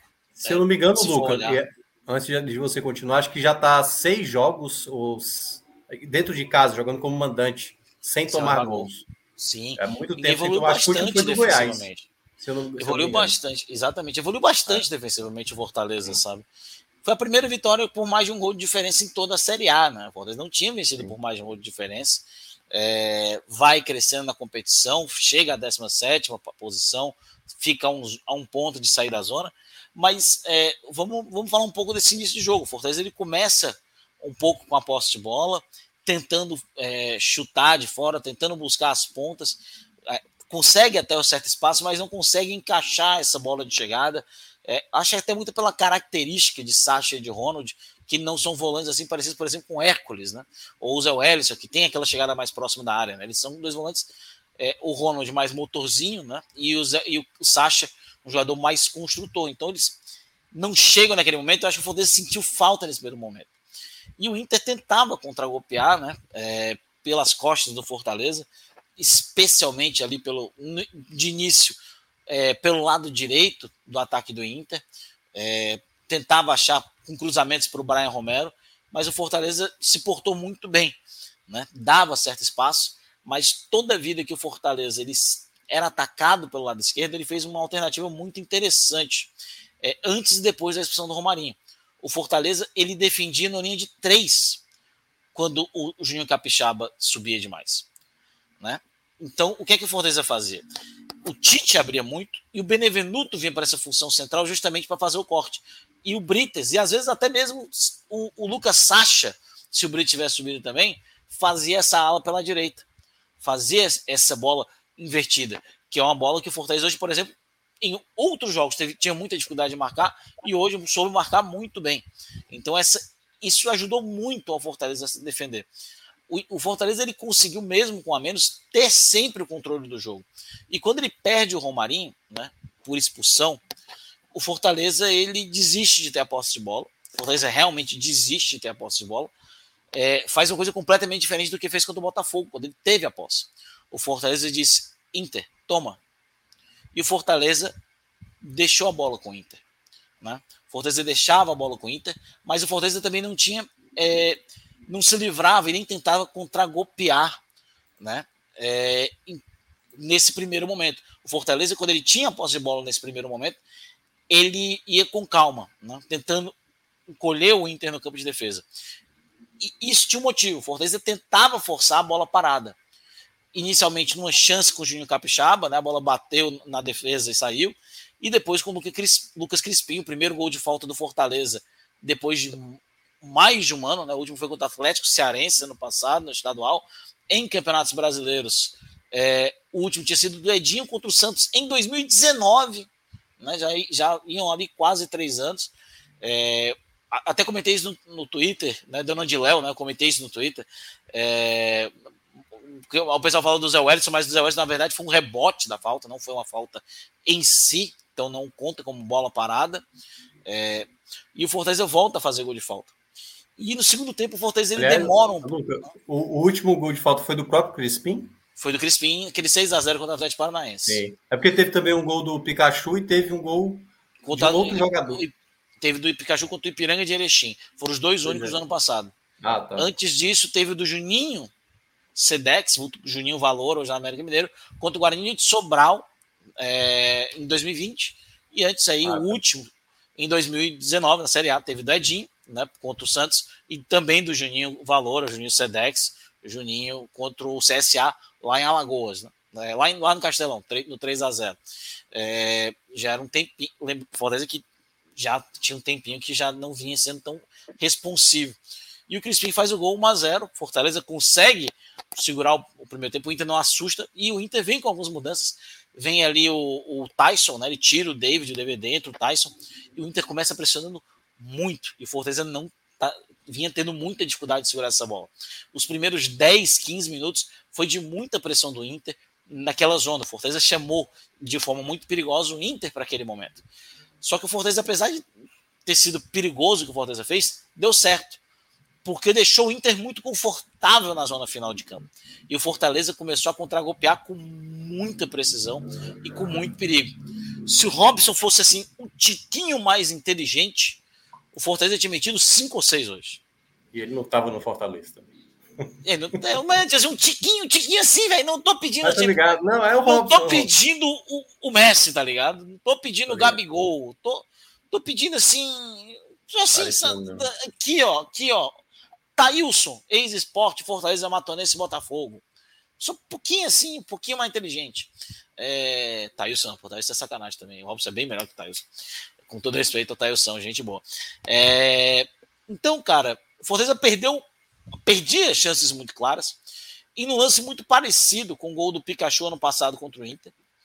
É, uma jogada linda do Hércules, uma, uma, um lateral batido pelo Brites. O Hércules, cara, ele gira de um jeito que eu olho assim, caraca, velho. E ele bate cruzado como se ele fosse assim, um, um centroavante, né? um 9. Foi uma coisa linda de se ver. E o Fortaleza faz 2 a 0 com um a menos há um tempo inteiro, praticamente. E o Voivoda, ele entende isso. Né? Ele, primeiro, ele entendeu a necessidade do Fortaleza de sair do campo de defesa. E ele entendeu a necessidade do Fortaleza, nesse momento, com 1x0 e com o Inter atacando, de ter dois volantes que pisavam na área. Então é aí que ele tira Sacha, é aí que ele tira Lucas Crispim, ele deixa só Robson.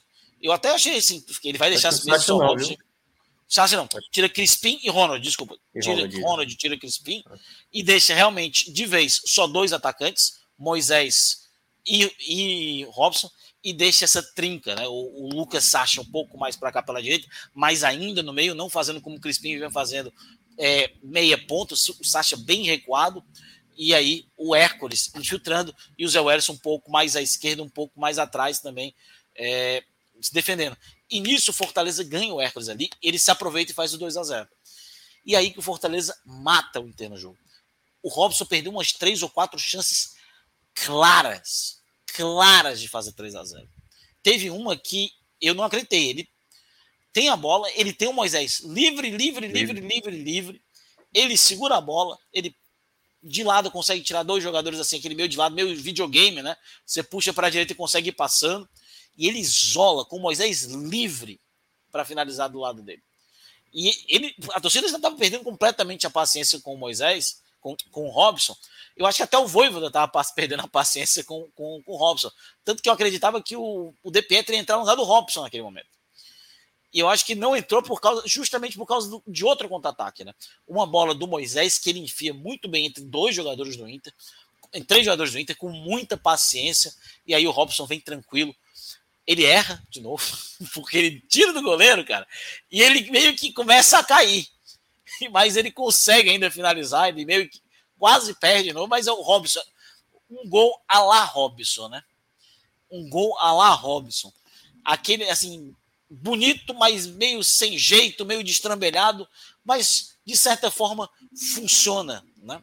De certa é a cara um pouco desse Fortaleza de 2022. Um pouco destrambelhado, um pouco sem conseguir mostrar 100% o que é, mas de certa forma em alguns momentos funciona, em outros não, e vem se recuperando. Né? À medida que o Fortaleza se recupera, o Robson também vem se recuperando e vem fazendo joga, jogos importantes. E aí faz 3 a 0 com um a menos. É, o Castelão vai à loucura. Né? E o Fortaleza simplesmente segura. Depois do 3 a 0 o Fortaleza fechou. Veio o Fabrício Baiano, Toro Louco. Cara, o Fabrício Baiano é louco. Louco, louco, louco, louco, louco. O cara teve um lance no jogo, foi um pênalti. Que não tinha a menor necessidade dele fazer aquilo ali. Ele fez um rapa um completo rapa no jogador do Internacional. É, o cara é louco, mas eu gosto dele. Eu tenho assim uma simpatia gratuita com o Fabrício Baiano. Fortaleza faz 3 a 0 e o mais importante, Fortaleza vence jogando bem. Fortaleza vence no meio das adversidades, vence pressionado, porque alguns times próximos a ele venceram. Fortaleza já voltava a vice-lanterna hoje. Então o Fortaleza vence quando ele se sentia pressionado, vence com a menos. Ah, o Inter é reserva, mas beleza, jogar contra o Inter reserva, mas tem um a menos desde os 30 do primeiro tempo, ainda é difícil. Ainda assim entrou Tyson, ainda assim entrou De La Penha, ainda assim entrou René, ainda assim entrou Endenilson. Eles foram atrás do resultado e o Fortaleza, mesmo assim, conseguiu a vitória. É, um, é um dos raros momentos aqui durante toda a temporada de todo mundo que me acompanha. Que eu digo, Fortaleza, hoje, hoje, é um dos raros momentos que eu vou falar isso. Hoje o Fortaleza jogou bem e eu já vinha comentando algumas vezes, essa Fortaleza pode se fazer valer de uma semana de descanso. Fortaleza pode se fazer valer de uma semana de treinamento. Eu já avisava, a gente já avisava aqui nas lives da mudança tática do time, que precisava ser melhor treinada, que precisava ser melhor ajustada, que corria alguns riscos desnecessários, talvez por falta de ajustes e por falta de tempo de treino. E hoje foi muito seguro em 90 minutos. É, não consigo lembrar de lances realmente perigosos do Inter, que alguma defesa do Fernando Miguel, alguma bola que passou por perto, não consigo lembrar, pensando seriamente aqui. Talvez o Minhoca vá me lembrar, vá falar alguma coisa, mas hoje realmente foi um Fortaleza que o torcedor esperava ver.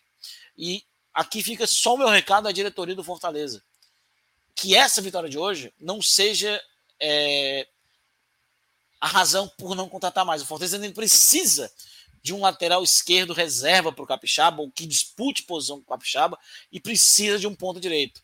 A contratação do Mateuzinho é legal, mas ela não é prioridade. As prioridades do Fortaleza são um lateral esquerdo para disputar com o Capixaba, ou para ser reserva do Capixaba, e um ponta direito, que o Fortaleza não tem ponta direita, meia direita no elenco. Essas são as prioridades do momento, não um lateral direito. Então o Fortaleza não pode sentar em cima do resultado de hoje, em cima do momento que vai melhorando. Não melhorou. Está melhorando. Hoje é um passo. Hoje é um passo. É, as coisas são gradativas. O próximo jogo é o clássico, depois é o Corinthians, depois viaja, depois é o Flamengo, é o Botafogo aqui, depois viaja, depois é o Flamengo aqui. Então o caminho nesse início é muito difícil, é, é muito complicado. Então é foi um passo importante. A vitória, talvez inesperada, que o Fortaleza tem que tirar lucro disso. E ele tem outra semana sem viajar, tem outra semana para treinar e descansar, enquanto o Ceará vai ter um jogo extremamente desgastante na quarta-feira para jogar no fim de semana. E o Fortaleza, novamente, mesma coisa que eu falei depois do jogo contra o Cuiabá. Fortaleza tem que se valer disso. Todo o seu Celso. Perfeito, companheiro. Minhoca, é, a gente vai mergulhar na, na, análise sobre a situação do Fortaleza também, é, antes mesmo do, do, nosso raiz, onde a gente vai fazer isso de forma mais aprofundada. Mas é, eu queria que você também trouxesse o seu olhar sobre o jogo. Como é que você viu a construção dessa goleada? O que é que você tem a acrescentar a essa análise do nosso querido Luca Laprovita, que já foi bastante completa, por sinal? É, eu vou dar uma complementada, né? Eu acho que Luca descreveu bem assim as situações, o que o Fortaleza apresentou hoje no jogo. Acho que nos primeiros minutos, Celso, teve um momento que ah, ainda não era aquele time Assim, eu ainda não esperava uma mudança radical do Fortaleza. Pô, a gente falou que há uma semana, Celso, que o Fortaleza venceu o Cuiabá, mas venceu ali o segundo tempo do Fortaleza não foi bom e tal. Então, assim, não dá para esperar desse Fortaleza, Fortaleza de 2021, movimentação. Pô, você perdeu o melhor jogador, né, o Pikachu e tal. Vai se levar um tempo até o Voivoda entender como o time vai é, trabalhar. Por exemplo, o, o que o Luca mencionou. Moisés jogou mais aberto pelo lado direito no jogo contra o Cuiabá. O Moisés ficou muito sumido, ficou mal encaixado. Nesse jogo, não. Ele ficou mais para o lado esquerdo, entendeu? Até teve Romarinho e, e, Moisés caindo mais pela esquerda do que propriamente tendo alguém pela direita. Então, Crispim fazia um pouco mais esse lado direito. Não tinha um jogador que fazia, como no jogo do Cuiabá, que era o caso do Galhardo, que voltava mais para ser o meia e tudo mais. Então, era um, era um time até no formato mais do 4-2-4 mesmo assim, embora não tivesse a velocidade do que foi o Fortaleza, por exemplo, na, na era Sene, né, que utilizava mais essa formação. Só que quando tem a expulsão, eu acho que é quando o Fortaleza, de fato, ele começa a entender o contexto do jogo. O Lucas descreveu bem. A primeira coisa que o Fortaleza faz em meio àquela situação, porque a primeira coisa, Celso, eu acho que todo o torcedor do Fortaleza pensou: caramba, expulsão com 30 do, do primeiro tempo, cara, complicou. Complicou legal complicou, agora. Porque é. todo mundo imaginava, o Fortaleza precisa dessa segunda vitória, tem que ter uma segunda vitória em sequência. O Atlético Goianiense já passou de novo o Fortaleza, tem que ter essa vitória. Aí quando tem a expulsão, aí já, já, se, tornou, já se tornou aquele discurso. O empate agora é lucro, meu amigo. É lucro. O empate é lucro. E o Fortaleza, de maneira sábia, começou a entender que, cara, eu vou começar a picotar esse jogo. Vou começar a cavar faltinha. E por isso que eu citava aqui das outras vezes, mesmo fazendo a crítica em cima do Crispim, o Crispim é um jogador que tem uma bola parada que pode te ajudar no momento complicado, no jogo, Isso, essa, tá Eu acho que essa é a grande diferença do Fortaleza, meu, que é dispor de peças com essa Pronto, qualidade. Com qualidade. O Fortaleza tem peças de qualidade, mas peças de qualidade que não estão vivendo um bom momento, como é o caso Sim, do Crispim, sem dúvida. Como era o caso do Jussa e tudo mais. O próprio Benevenuto, que na temporada passada jogou uma enormidade, esse ano já não está jogando, mas ainda é o zagueiro mais seguro.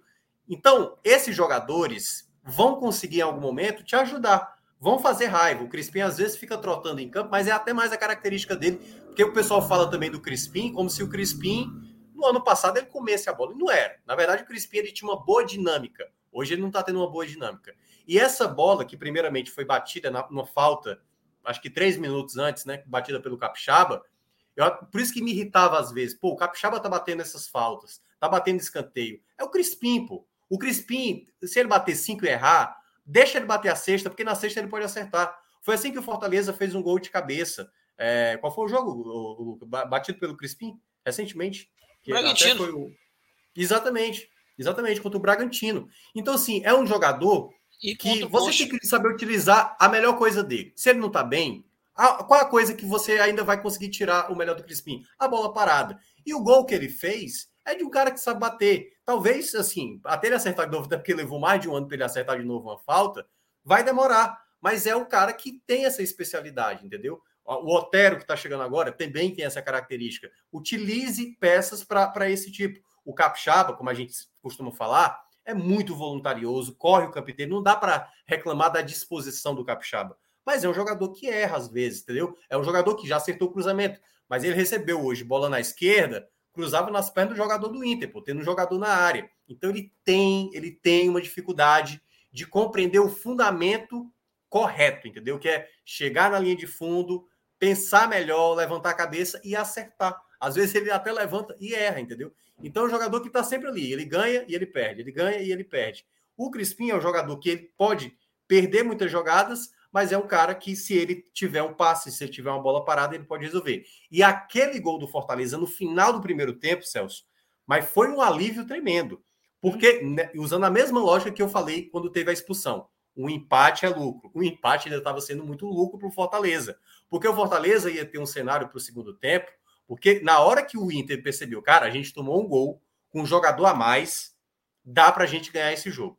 Aí o Mano Menezes colocou, foi logo quatro de uma vez. Né? O Tyson colocou, acho que o alemão, colocou o René e colocou o Edenilson, que é, que é um jogador que praticamente é uma peça fundamental do Internacional, que é para esse segundo semestre, né? E naquele momento eu falei, agora o Fortaleza vai ter que brigar por cada metro quadrado e com inteligência. Porque assim, quando você está nessa situação de jogar atrás, e era natural que o Fortaleza ia deixar a bola com o Inter, você primeiro tem que saber lutar pela bola, mas sem se perder, que é Cuidado com jogada dentro da área, cuidado com o bracinho aberto, sabe? A asinha que, eh, sabe, tentando evitar. Então, jogue no risco mínimo, faça o simples. E quando você tiver a bola, que era algo que a gente falou também aqui na semana passada, que faltou contra o Cuiabá, consiga encaixar contra-ataque. E aí eu já vou dando aqui já um spoiler. O que Lucas Sacha roubou de bola no meio de campo não foi brincadeira, cara. Toda jogada do Inter, eles. Tudo bem. E aí, um ponto, vamos lá. O Inter não jogou tão bem? Não jogou tão bem. Mas o Fortaleza enfrentou o próprio Inter no primeiro turno. O Inter também não estava jogando bem. Fortaleza teve aquele jogo até para fazer um jogo mais tranquilo. Perdeu um pênalti com o Pikachu e deixou o adversário sair com a vitória. Foi assim também contra o Corinthians, foi assim contra o São Paulo. Os adversários não faziam grandes jogos. Só que o Fortaleza não fazia também a parte dele. Fortaleza jogava no risco. E desse jogo, não. O Fortaleza recuperou muita bola no meio de campo, e é destaque para o Lucas Sacha, que foi essa peça. 10 roubadas de bola. Dos 19 duelos que o Sacha disputou, ele ganhou 14. O cara, assim, formidável, formidável no meio de campo. E toda vez que ele recuperava essa bola, o Fortaleza tinha a jogada de contra-ataque. Muito mais lúcido quando a bola chegava no pé do, do Moisés do que quando chegava no pé do, do Robson, que se atrapalhava. Assim, é da característica um pouco mais do Robson. Mas a própria jogada do terceiro gol, quando o De Pietro estava na beira do gramado, até falei, eu trocaria o Robson mas eu acho que o Voivoda vai tirar o Moisés, porque geralmente ele tira o Moisés. Acho que no jogo passado também foi assim, porque eu acho que ele gosta mais do embate lá na frente do Robson para ficar brigando pela bola. Mas quem, tanto é que o Robson, quando o De Pietri entra, já estava 3 a 0 o Robson tenta dar o passe para o De Pietri e o Robson erra. Então, assim, em termos de característica, O Moisés tem mais facilidade, ele é mais inteligente, embora o Moisés cometa erros, o Robson é muito mais errático. E aí, né, para até é, linkar, essa jogada do segundo gol que o Lucas descreveu, o Fortaleza, assim, talvez tenha é, na, naquela perda do Ederson na temporada passada para essa, a grande reposição, assim, o grande achado do Fortaleza se chama Hércules, assim. Celso é esse garoto, assim, tem tudo para ser talvez uma, a maior venda do Fortaleza, assim. O, é, ele é muito jovem e ele tem uma, uma questão de posicionamento e até mesmo de é, é, é a estrela, né? O cara é uma estrela, assim. Porque a bola que ele recebeu não tinha ninguém para ele soltar, ninguém. Ele estava cercado com jogadores do Inter. E ele, tal qual, como disse o Luca, como camisa 9, ele ajeita a bola, ele gira e ele já bate sem tempo para o Kehler fazer qualquer tipo de reação. Tanto é que o Kehler fica irritado porque a bola veio de um lateral, tal qual o Luca mencionou do ano passado. Então, esse tipo de artifício, para um volante que tem essa característica de chegar ao ataque e resolver, que é também uma questão do Fortaleza ainda resolver na questão do setor ofensivo. Às vezes o Romero não está bem, o Galhardo até agora ainda não mostrou a que veio. Você ter um jogador que possa, porque lembra até um tempo atrás, era Pikachu e o Pikachu tirava o gol ali do, do desespero, entendeu? Conseguia uhum. fazer o gol. Você ter um jogador a mais, o Hércules que tem essa característica, que deu a vitória sobre o Flamengo e que fez esse 2 a 0 que foi o alívio ali, sabe? É, e assim, e era um alívio disfarçado, né, Luca? Não sei se, se você, como Ele torcedor... Tava nervoso, tava nervoso, pares, porque é o seguinte, a primeira coisa quando eu estava na rádio, o Vavá falou o seguinte: Minhoca, 2 a 0 então matou. Eu falei, calma. Que a, vamos, vamos, Cara, eu só lembrei vamos... daquele jogo do, do Atlético Mineiro. Atlético eu, Mineiro. Porque hoje. Atlético... Amanhã é o aniversário do meu pai, né? Ele faz a idade que ele sempre quis ter, faz 69 anos. É, e aí a gente estava aqui comemorando hoje, que todo mundo trabalha, ninguém pode ir aqui. Então tava minha família toda aqui, né? E tava com meus tios, eles torcem em Fortaleza, né? O irmão do meu pai, o irmão da minha mãe. E meu tio falou: Cara, esse jogo tá com cheiro de jogo do Atlético Mineiro. Porra! Quer zicar mais? Quer mas, zicar mas, mais? mas eu entendo perfeitamente isso que o teu mas pai falou. Porque meu tio, é exatamente meu isso. Meu pé é Ceará, por que parece. Ah, tá. Agora tá entendido. Mas o, o, ponto, o ponto, Celso, é que é o seguinte: a gente viu durante toda essa temporada, Celso, o Fortaleza, muitas vezes, ter um placar, o jogo vai acabar e o Fortaleza ceder do empate para a derrota, da vitória. O Internacional foi, foi Internacional no primeiro turno foi assim, né? Foi, exatamente. O gol saiu aos 42 do segundo tempo, o gol do alemão e tal. Né? E aí, 47. Já... É, e aí, por isso que na hora que quando eu fui perguntado isso na rádio, lá pelo Homem Mal, né, o Vavá, é... sobre essa questão do, do, do 2 a 0 eu falei, olha, o Fortaleza tá bem, mas o Fortaleza não pode cochilar. Basta sair um gol, e estava aos 30 do segundo tempo. Se sair um gol, é desespero. O gol contra o Atlético Mineiro foi tomado aos 37 do segundo tempo, sei lá, 34, uma coisa assim. E o Fortaleza estava com 11 jogadores. O Fortaleza hoje estava com 10. Só que aí teve um outro componente que eu acho que foi muito importante hoje, que precisava ter. Porque assim, a torcida chegava junto e os resultados não apareciam. A torcida foi ficando de, né, cada vez mais desanimada, não estava comparecendo.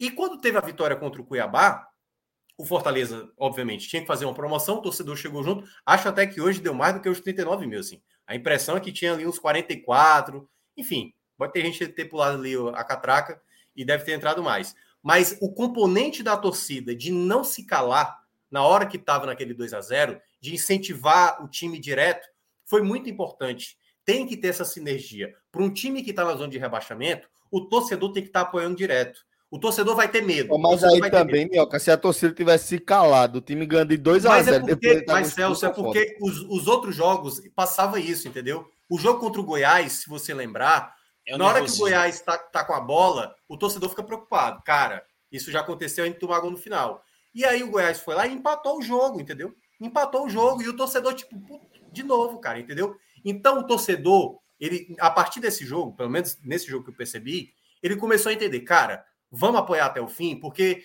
se a gente ficar com receio, a gente vai acabar passando isso para o time dentro de campo. Então vamos continuar incentivando. E eu acho que esse foi um ponto muito importante. O torcedor passar a acreditar que o Fortaleza iria segurar o resultado. E o Fortaleza teve inúmeras possibilidades de fazer até mais, né? Quando estava nesse 2 a 0 fez o terceiro gol com o Robson e poderia ter feito até mais. Então, assim, é daquelas é, daqueles jogos que o Fortaleza sai da situação muito difícil que estava. Fortaleza, há duas rodadas estava numa situação muito difícil e passa a entrar na briga. O Fortaleza, na verdade, Celso, ele saiu do patamar daquela. Cara, vai ter que precisar de uma sequência complicada. E a partir do momento que as equipes começaram a parar de pontuar, mas ainda, né, o Atlético Goianiense, por exemplo, venceu o jogo, você não pode parar de vencer.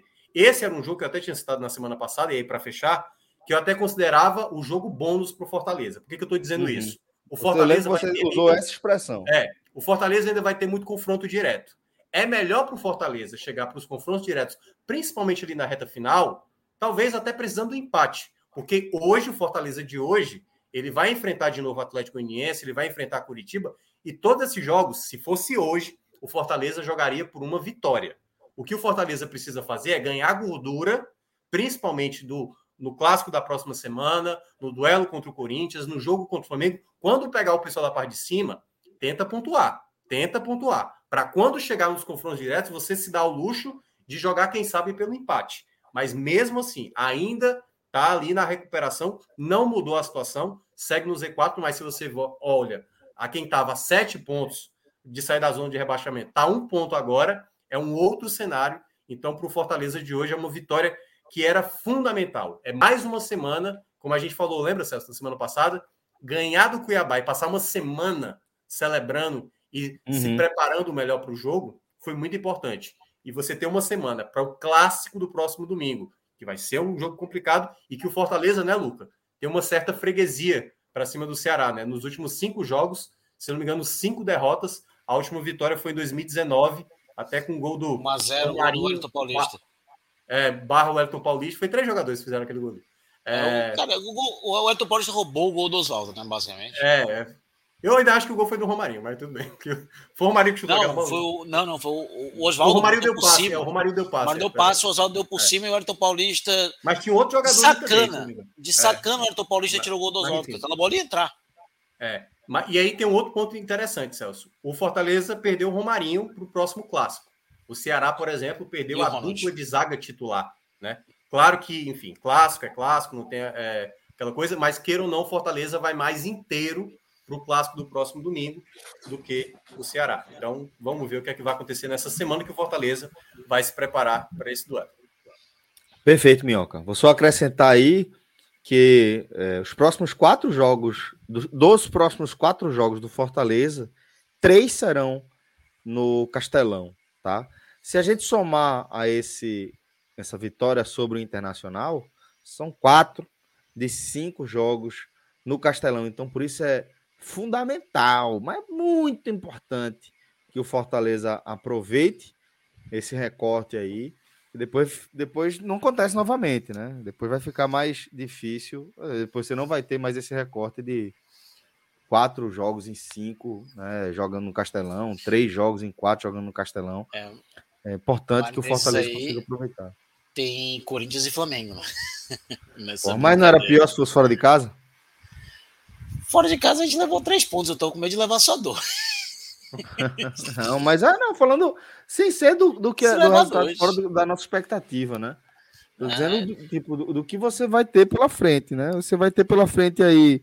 É, não tem Flamengo, não, pô. Vai ter pela frente aí. É, é, Botafogo. Corinthians e Botafogo, pô. É, Corinthians, Fluminense e Botafogo, né? É, Corinthians, São Paulo e Botafogo. Mas tem o Ceará, é. jogo no Castelão. Depois Corinthians, falando só de série, só de, de série A, né? É. Ceará no Castelão, depois Corinthians no Castelão, São Paulo no Morumbi e Botafogo no Castelão. São então, Paulo no Morumbi três... em semana de Sul-Americana de novo, né? se o São Paulo isso. passar. Isso, exatamente. Tem Você... isso também. Né? Tem isso. Tem então, Fortaleza ele tem dois adversários que normalmente jogam muito mal fora de casa né? Que é Corinthians, Isso. que é um dos piores mandantes da Série A e Botafogo. E Botafogo, né? E tem dois times que estão focados. O, o, o Ceará focado na Sul-Americana e o São, São Paulo. Paulo também que... é essas coisas não, viu? Fora. São é. Paulo tá mal. Mas o Fort... cara, o Fortaleza tem um pequeno problema. O Fortaleza nunca venceu o Rogério. É. É vamos ver. É, vamos, vamos fazer o seguinte agora, galera. Vamos seguir com a nossa análise a partir dos destaques individuais, tá? E aí a gente vai fazendo as contas que a gente achar necessária depois na reta final do jogo. Então, Luca, Vou começar com você para você trazer os destaques positivos, né? Dessa vitória do Fortaleza. Cara, é, vou falar só positivo, porque negativo. O time foi tão coeso que não dá para a gente falar de um destaque negativo todo mundo deu sua contribuição, né? Só o Romarinho não pôde fazer nada, que foi expulso com 30 minutos, mas não vinha propriamente jogando mal. O Romarinho foi, foi muito importante para botar o espírito de luta espírito, de Eu acho que até isso, né? Até o Romarinho teve. Mas ele não estava mal no jogo, ele estava buscando, brigando antes de ser expulso, né? Então, Mas eu acho, eu, eu, eu, eu, colocaria Romarinho no meu destaque negativo, porque, porra, é foda, velho. Aquela expulsão não é, existe, pô. Cara, aquela expulsão não existe, pô. Sei lá, depois é porque, de tanto é, tempo é que eu tô, trabalhando com isso, se, velho. Veja, entenda. Se o Fortaleza tivesse perdido esse jogo, Tava quem era o destaque negativo? Quem era o pior então? Provavelmente. Cara, eu estaria puto ainda com o Wagner Nascimento, mas. Porra. É, porra. Cara, é porque, tipo assim, depois de tanto tempo trabalhando em beira de campo, Cara, você é ouve é, tudo. Eu sei, é... eu, sei, eu, sei, eu sei por que ele não vai dizer. Porque se é o Tite tomando essa expulsão, ele tava fácil aqui. Tite o quê? Não, porque o é, Tite é, o Tite é recorrente. o Tite não tem gordura. Não, aí você tem hater fácil. Aí você tem. não, mas o Tite não tem gordura. Mas o Tite foi bem hoje. Foi bem pra caralho. Foi bem, bem, bem, bem, bem mesmo. Mas eu só vou conseguir falar de três. E o terceiro ele vai entrar por causa do gol. Porque para mim ele é a cara do Fortaleza essa temporada, que é o Robson. Né? Aos ao cambaleando aos trancos e barrancos entre cair de bunda no chão e fazer um golaço de fora da área. O Fortaleza e Robson de 2022 parece que foram feitos um para o outro. E o jogo de hoje é a comprovação disso. Porque se o Robson não faz aquele terceiro gol, ele facilmente entrava no meu destaque negativo hoje.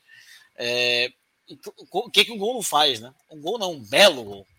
Mas o Robson é, é aquilo, né? É, ele é a luta, ele é a perseverança. Ele briga, briga, briga, briga, briga, briga, briga, briga, erra, erra, erra, erra, erra, até que ele acerta. E, nessa, e ele e essa é a importância do Robson. E essa é uma coisa que eu acho que é muito ali com Fortaleza. A gente está brigando, brigando, brigando, brigando, brigando, brigando, errando, errando, errando, errando, errando. E ultimamente, nos últimos dois jogos, acertou. Hoje acertou demais, inclusive. Então ele fica em meu terceiro lugar. Meu segundo lugar né, vai ficar pro. Eu, é, fica com um cara que eu gosto bastante, né? É, que é o Moisés.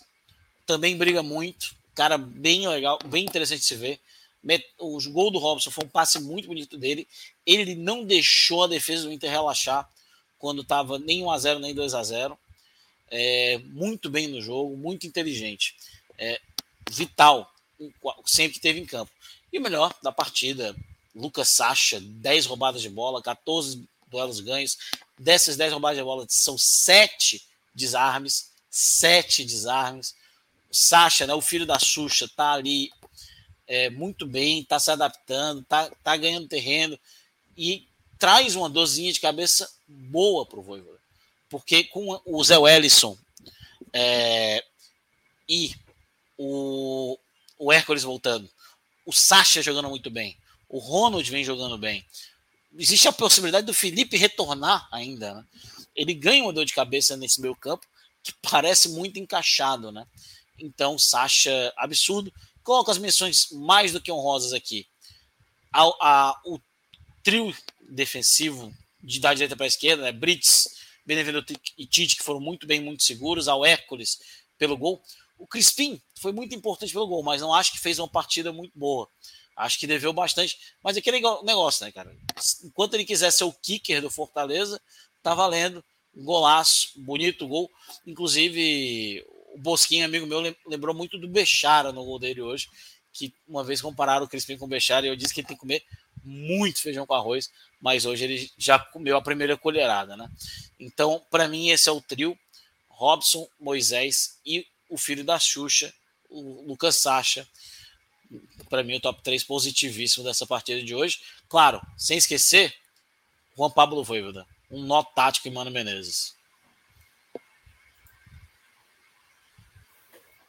Tiago Minhoca, vamos lá com os seus destaques positivos. Se você quiser já entrar nos seus negativos também, fica à vontade, tá? Não, eu acho que mesmo só, só o Romarinho entra aí no, no destaque negativo, mas, como eu estava dizendo, né, brincando, a expulsão dele fez realmente a equipe ter um espírito mais aguerrido, porque até mesmo, eu vou discordar um pouco do Lucas, acho que nos primeiros minutos eu senti que o Romarinho estava prendendo demais a bola, sabe? A dinâmica dele tem que ser mais rápida. Ele é um jogador de. Assim, tudo bem ele prender a bola, ele tem até essa característica. Mas quando ele recebe no meio de campo, com a defesa e ele de costas para o gol, ele tem que ser mais rápido. Ele não pode querer sair driblando de costas. Quando ele estiver indo para o ataque, ok.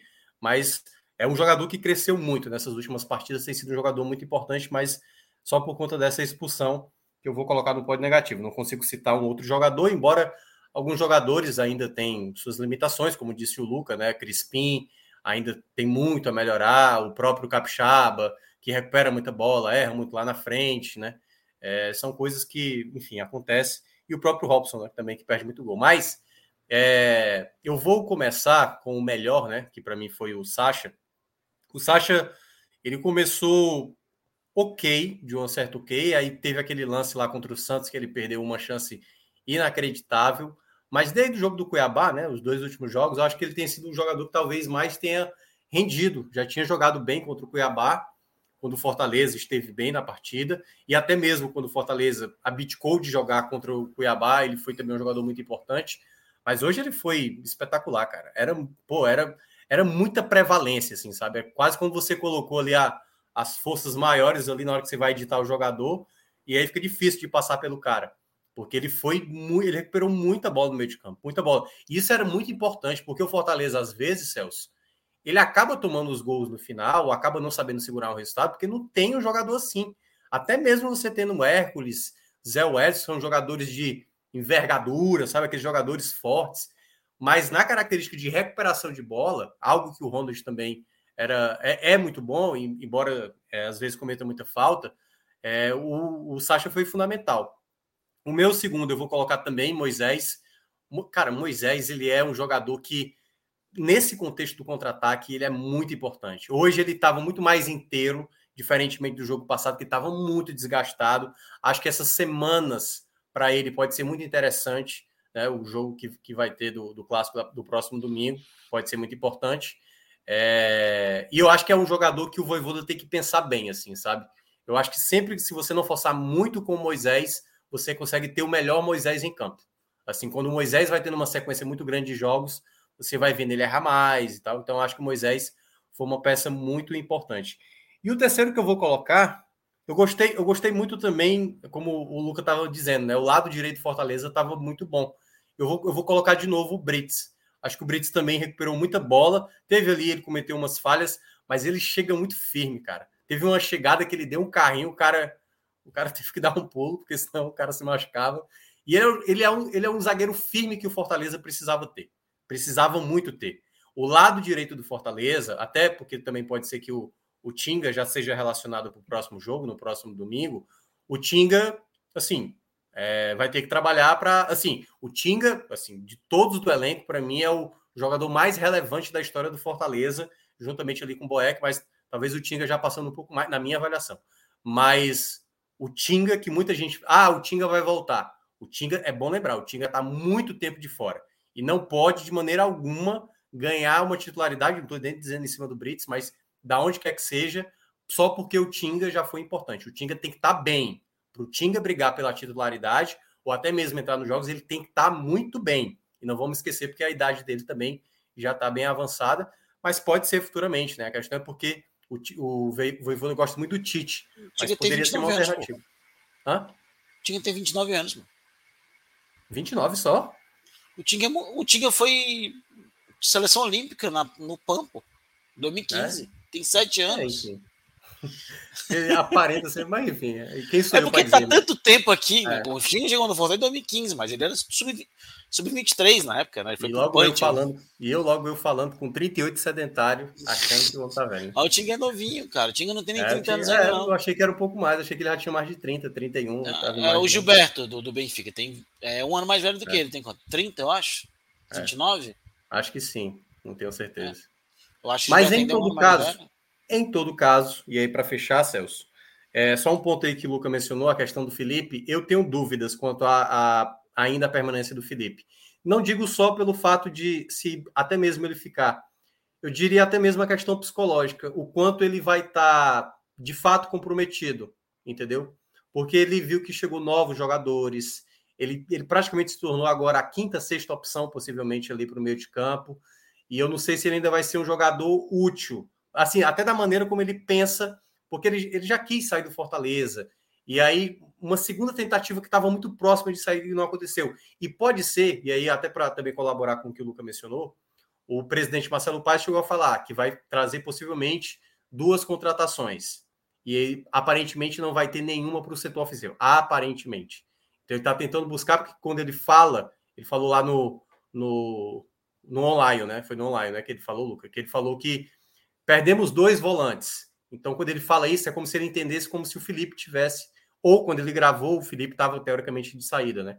Então pode ser que venha mais um volante para o Fortaleza e acredito que o outro jogador possa ser um jogador realmente ou um dos laterais, mas acredito que vai ser um parece parece que tem uma proposta de um de europeu para o Felipe. Acho que futebol português, não tenho certeza. É. Mas eu acho que para ele seria muito bom. Assim, é. eu gosto muito do Felipe, mas eu acho que sabe aquela coisa que já deu uma saturada. Eu acho que para ele vai ser melhor para Fortaleza também. É um jogador que está na história do Fortaleza, um dos melhores volantes. Mim, talvez o melhor volante. Há uma, o melhor volante que eu vi jogar no Fortaleza ao lado do Ederson, né? É, mas sem sombra de dúvidas, cara, o maior volante da história do clube, não, por tudo que ganhou, né? É. Espetacular. É isso. Mas é isso. É isso então, galera. É, depois de mais uma live de quase três horas de duração, a gente vai chegando ao fim Ô, Celso, do nosso programa. Preciso, Fala, Tiago. um negócio. Porra, é, por favor. Agora, agora, que eu assumi uma nova função aqui, né, no, no grupo, eu fico toda vez feliz quando termina a live que deu tudo certo, cara. Então, Porra, assim, você, você me atribuiu agora um trabalho. Cara, ontem, meu amigo, juntar a dor de cabeça para fechar. Nossa senhora. E eu falei, cara, eu explica, explica o contexto que, Luca... que, depois eu falo da sua mensagem. Não, é, eu fico imaginando todas as vezes que o Luca falou para você assim, ô Celso, eu não vou poder ir não, eu tô doente aqui. E aí... Porra, é foi foda. Quebrava, quebrava as pernas. Caralho, quebrava as pernas. Não, é complicado, cara. Enfim, não, mas, mas é, agradeço é demais a todo mundo que fez a live aí, a todo mundo que entrou, e a gente nem pediu like, né, galera, ó, para você ver a dificuldade para a gente fazer live. Não é fácil, a gente está aqui, ó, 11 horas da noite, quase três horas de live, e a gente nem tá pedindo dinheiro. A gente não pede nem dinheiro. A gente teve o superchat que daqui a pouco a gente vai ler, Isso. e obviamente a gente agradece. Mas o que a gente pede para vocês é, é, só apertar um botão lá do like, cara. Só isso. É simples. Você não sabe o quanto ajuda a gente dar continuidade aqui ao nosso projeto. É muito importante, velho, por, por conta de, de, como o algoritmo do YouTube trabalha. Tá bem importante pra gente que vocês engajem. Inclusive, se tu não gostou, Tá? Pega, pô, aquele Celso um cara aqui novo aqui do futebol, tal, não sei o que, manjadinho, aquela. Tá puto. Desce o dedo no dislike. Pô, desce o programa merda, porra, essa galera é uma bosta tal. Deixa o view, deposita o dislike, que a gente fica feliz também. Tá tranquilo, ajuda. O YouTube enxerga isso como algo positivo, acreditem. Tá, faz doido, mas a galera acha isso positivo. Mas é isso, a gente dança conforme a música, né? É, mas, Mioca, você, você foi muito fera, velho, nessa, nessa função de estar tá juntando aí a, a turma para uma live complicada, como foi a de ontem. Eu achei engraçado que na mensagem ele faz, ó, é, apresentação é Ju, é, comentário é, é, é, é Pedro, como era, meu Deus? Iago, não era Iago? Do, do não, Bahia? Era Pedro Clisma, do Ceará era eu e Léo. É Pedro, né? Pedro que vai chegar em determinado momento. Clisma, se Cardoso conseguir, aí Clisma cai, não sei o quê. Léo, Minhoca e, por favor, aos é, convocados. participar, por favor, se proteja em plástico bolha para não prejudicar. Se enrole no plástico bolha. Se faltar um, já era, meu amigo. É, sabe, é, ali é a conta do chá. Era a conta é, do chá. É. Cara, ontem eu falei, sério mesmo, a gente tem 25 pessoas no grupo. Sem contar Isso. comigo, que tá tentando chamar a galera, são 24. Eu falei com 13 pessoas. É 13 pessoas ontem. 13 pessoas para fechar a live. Exato, exatamente. É, é, complicado, a gente tem essa. É, e, é, e é o mínimo que a gente pede, é o like para vocês, porque é, é uma like. Ó, é, é, como você lembrou, temos superchat aí, tá? Do primeiro, do primeiro tema que a gente debateu aqui sobre é, a partir da pauta do Fortaleza. Ayrton Vieira mandou o superchat, mas antes ele já tinha deixado a mensagem. Seguinte, o árbitro só recebe quando apita. Deixa eu ler por aqui, porque aqui fica melhor para eu ler. Aqui. Pronto. Seguinte, o árbitro só recebe quando apita. Quando ele comete um erro contra, É, quando, quando ele comete um erro contra Flamengo, São Paulo, etc. E quando comete o mesmo erro contra Fortaleza, Bahia e Ceará, etc. Onde ele terá geladeira? Ayrton na bronca, também falando da questão de favorecimento é aos. É Assim como também Fortaleza, Bahia, Ceará, esporte, no campeonato estadual, faz a mesma coisa. São Paulo, exato. Flamengo, Palmeiras, entendeu? Exato, a gente faz a mesma coisa. Mas no fim das contas, né? É uma pseudo-geladeira. Ele não apita os jogos, mas daqui a pouco ele tá de volta. Eu só vi dois não, ele árbitros. Vai apitar a Série B, cara. É aquela, é, às vezes os caras colocam é. o cara que foi mal na Série A para apitar a Série B, é ridículo. Eu só vi dois, dois, duas árbitras, barra, né? Na verdade, tem a carreira acabada por eles, né? Foi a Ana Paula, bandeirinha, é, e a, Ed, a Edna, né? A Edna. A Edna foi? É verdade, Edna, mas eu, nunca mais eu a vi. Só as duas. Eu não, erros de arbitragem, eu só vi elas duas. A gente já sabe o que exatamente que é, né? Pois é. Exatamente. É, Exatamente. Então, é esse tipo de cultura que a gente precisa mudar e isso é um a trabalho. A gente, falta um assunto, né? Ainda a gente fechar a live. A gente tem que abordar um pouquinho lá o Porra, Vitória. verdade, cacete. Mas a gente fala rapidinho, fala rapidinho. Não, não, e até o seguinte, Minhoca, a gente vai falar. Deixa eu me despedir de Luca, tá? Luca, obrigado, querido. Um abraço. Valeu, salve, salve, companheiro. Vamos tocar aqui, Minhoca, porque realmente, cara, tem mais uma pauta que a gente esquecendo, é. porque o Vitória arrumou mais uma vitória, emendou a sequência aí, acho que sete jogos de invencibilidade o Vitória na Isso. Série C. São quatro vitórias e três derrotas é, num, numa recuperação assim formidável e que está deixando o clube sonhar com a possibilidade de acesso ainda, Minhoca. Falta uma rodada. Conta aí como são as contas do Vitória, que hoje venceu o Mirassol, fora pois de é, casa. venceu, venceu, por 2 a 1 abriu 2 a 0 o Mirassol ainda descontou e foi um resultado importantíssimo para o Vitória ainda brigar ali pela classificação na próxima fase, né? O Vitória está na décima colocação, ele está com 26 pontos. E vamos lá, né? Na condição do Vitória, pode até passar com empate. Mas para isso ele tem que torcer para a derrota para o Remo. O Remo vai jogar contra o Botafogo de Ribeirão Preto, fora de casa. Botafogo de Ribeirão Preto já classificado. E a Aparecidense que vai receber o Botafogo da Paraíba, certo? O Botafogo da Paraíba que joga amanhã contra o Figueirense. Então, hum. o Vitória, se conseguir passar com empate, só nesse cenário, com derrota do Aparecidense e derrota do Remo. Caso vença, aí aumenta mais a possibilidade. Porque ele vencendo, ele, obviamente, tem que torcer para que o Remo não vença o Botafogo de Ribeirão Preto, que aí é, o empate ou derrota, o Vitória já passaria um. E aí pode acontecer uma situação que é o seguinte: se o Vitória, viu, Celso? Repara nesse detalhe. Se hum. o Vitória, por acaso, aliás, se amanhã o Botafogo da Paraíba não vencer o seu jogo, empatar ou perder, o Vitória, vencendo o seu jogo, ele já sabe que vai para a próxima fase se o Remo não vencer. Se o Remo não vencer. Ainda há uma possibilidade com o Figueirense perdendo amanhã, porque o Figueirense está com 29 pontos, com 7 vitórias.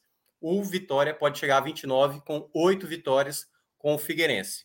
Mas amanhã, como a gente vai ter o Raiz, não é isso? Isso. A gente pode até trazer um pouco mais de detalhe, que aí dá para falar todos os cenários com mais segurança, porque tem esse jogo ainda a disputar entre Botafogo, de, Botafogo da Paraíba e Figueirense. E Figueirense. Né? É, porque aí são dois, duas equipes onde o Vitória pode alcançar. O Figueirense amanhã, se empatar, já garante a classificação, e aí fica aí três equipes, lembrando que vai ter esse duelo, Aparecidense e Botafogo da Paraíba. Então, um dos dois vai conseguir passar, um deles vai ficar, e aí o Vitória possivelmente vai ficar dependendo só do Remo, isso se o Vitória fizer a parte dele, ou seja, vencer o seu jogo. Lembrando que o Vitória vai jogar contra o Brasil de Pelotas, que não está rebaixado ainda. O Brasil de Pelotas ainda luta para a permanência, está numa situação delicada, só com vitória e torcendo para tropeço do Floresta, ou no caso do Confiança, né? Embora o Confiança vai estar tá enfrentando. Ah, não, é, é só Floresta mesmo, porque Confiança vai enfrentar o Atlético Cearense. Foi rebaixado o Ferroviário, Ferroviário daqui do estado, é, desenhou esse rebaixamento, né? Juntamente com o Campinense, perdemos dois nordestinos aí da Série C para a Série D.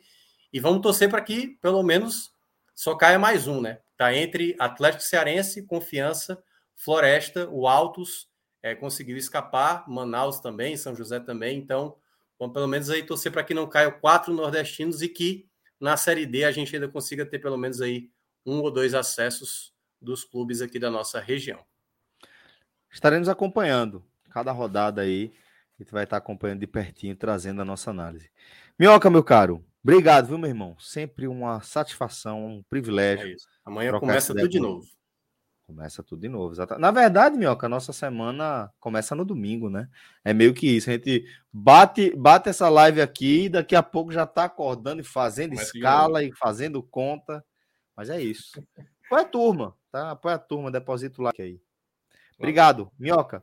É, mais uma vez, sempre uma satisfação. Agradecer também a Luca Laprovitra, que bateu essa bola aqui com a gente na análise do Fortaleza. E a Clisman e a Franja, Felipe Assis, que trocaram ideia comigo aqui sobre o 0 a 0 entre Santa e agora me deu até um branco. Santa e Tocantinópolis. To, é, Tocantinópolis. Tava vindo Luverdense na minha cabeça. Santa é, e Tocantinópolis. Santa e, e Tocantinópolis, né? Os editores, não esqueça os editores, porque senão eles. É, a turma, a turma corta a gente, né? Fazer o áudio da gente ficar ruim, imagem ficar mais feia ainda, mas relógio. Rafael Estevam, diretor aqui da nossa live, e Marcelo Fader, Father. editor de áudio, disponibiliza esse conteúdo para você, formato podcast. Uma ótima semana para todo mundo. Forte abraço, galera. Até a próxima. Valeu!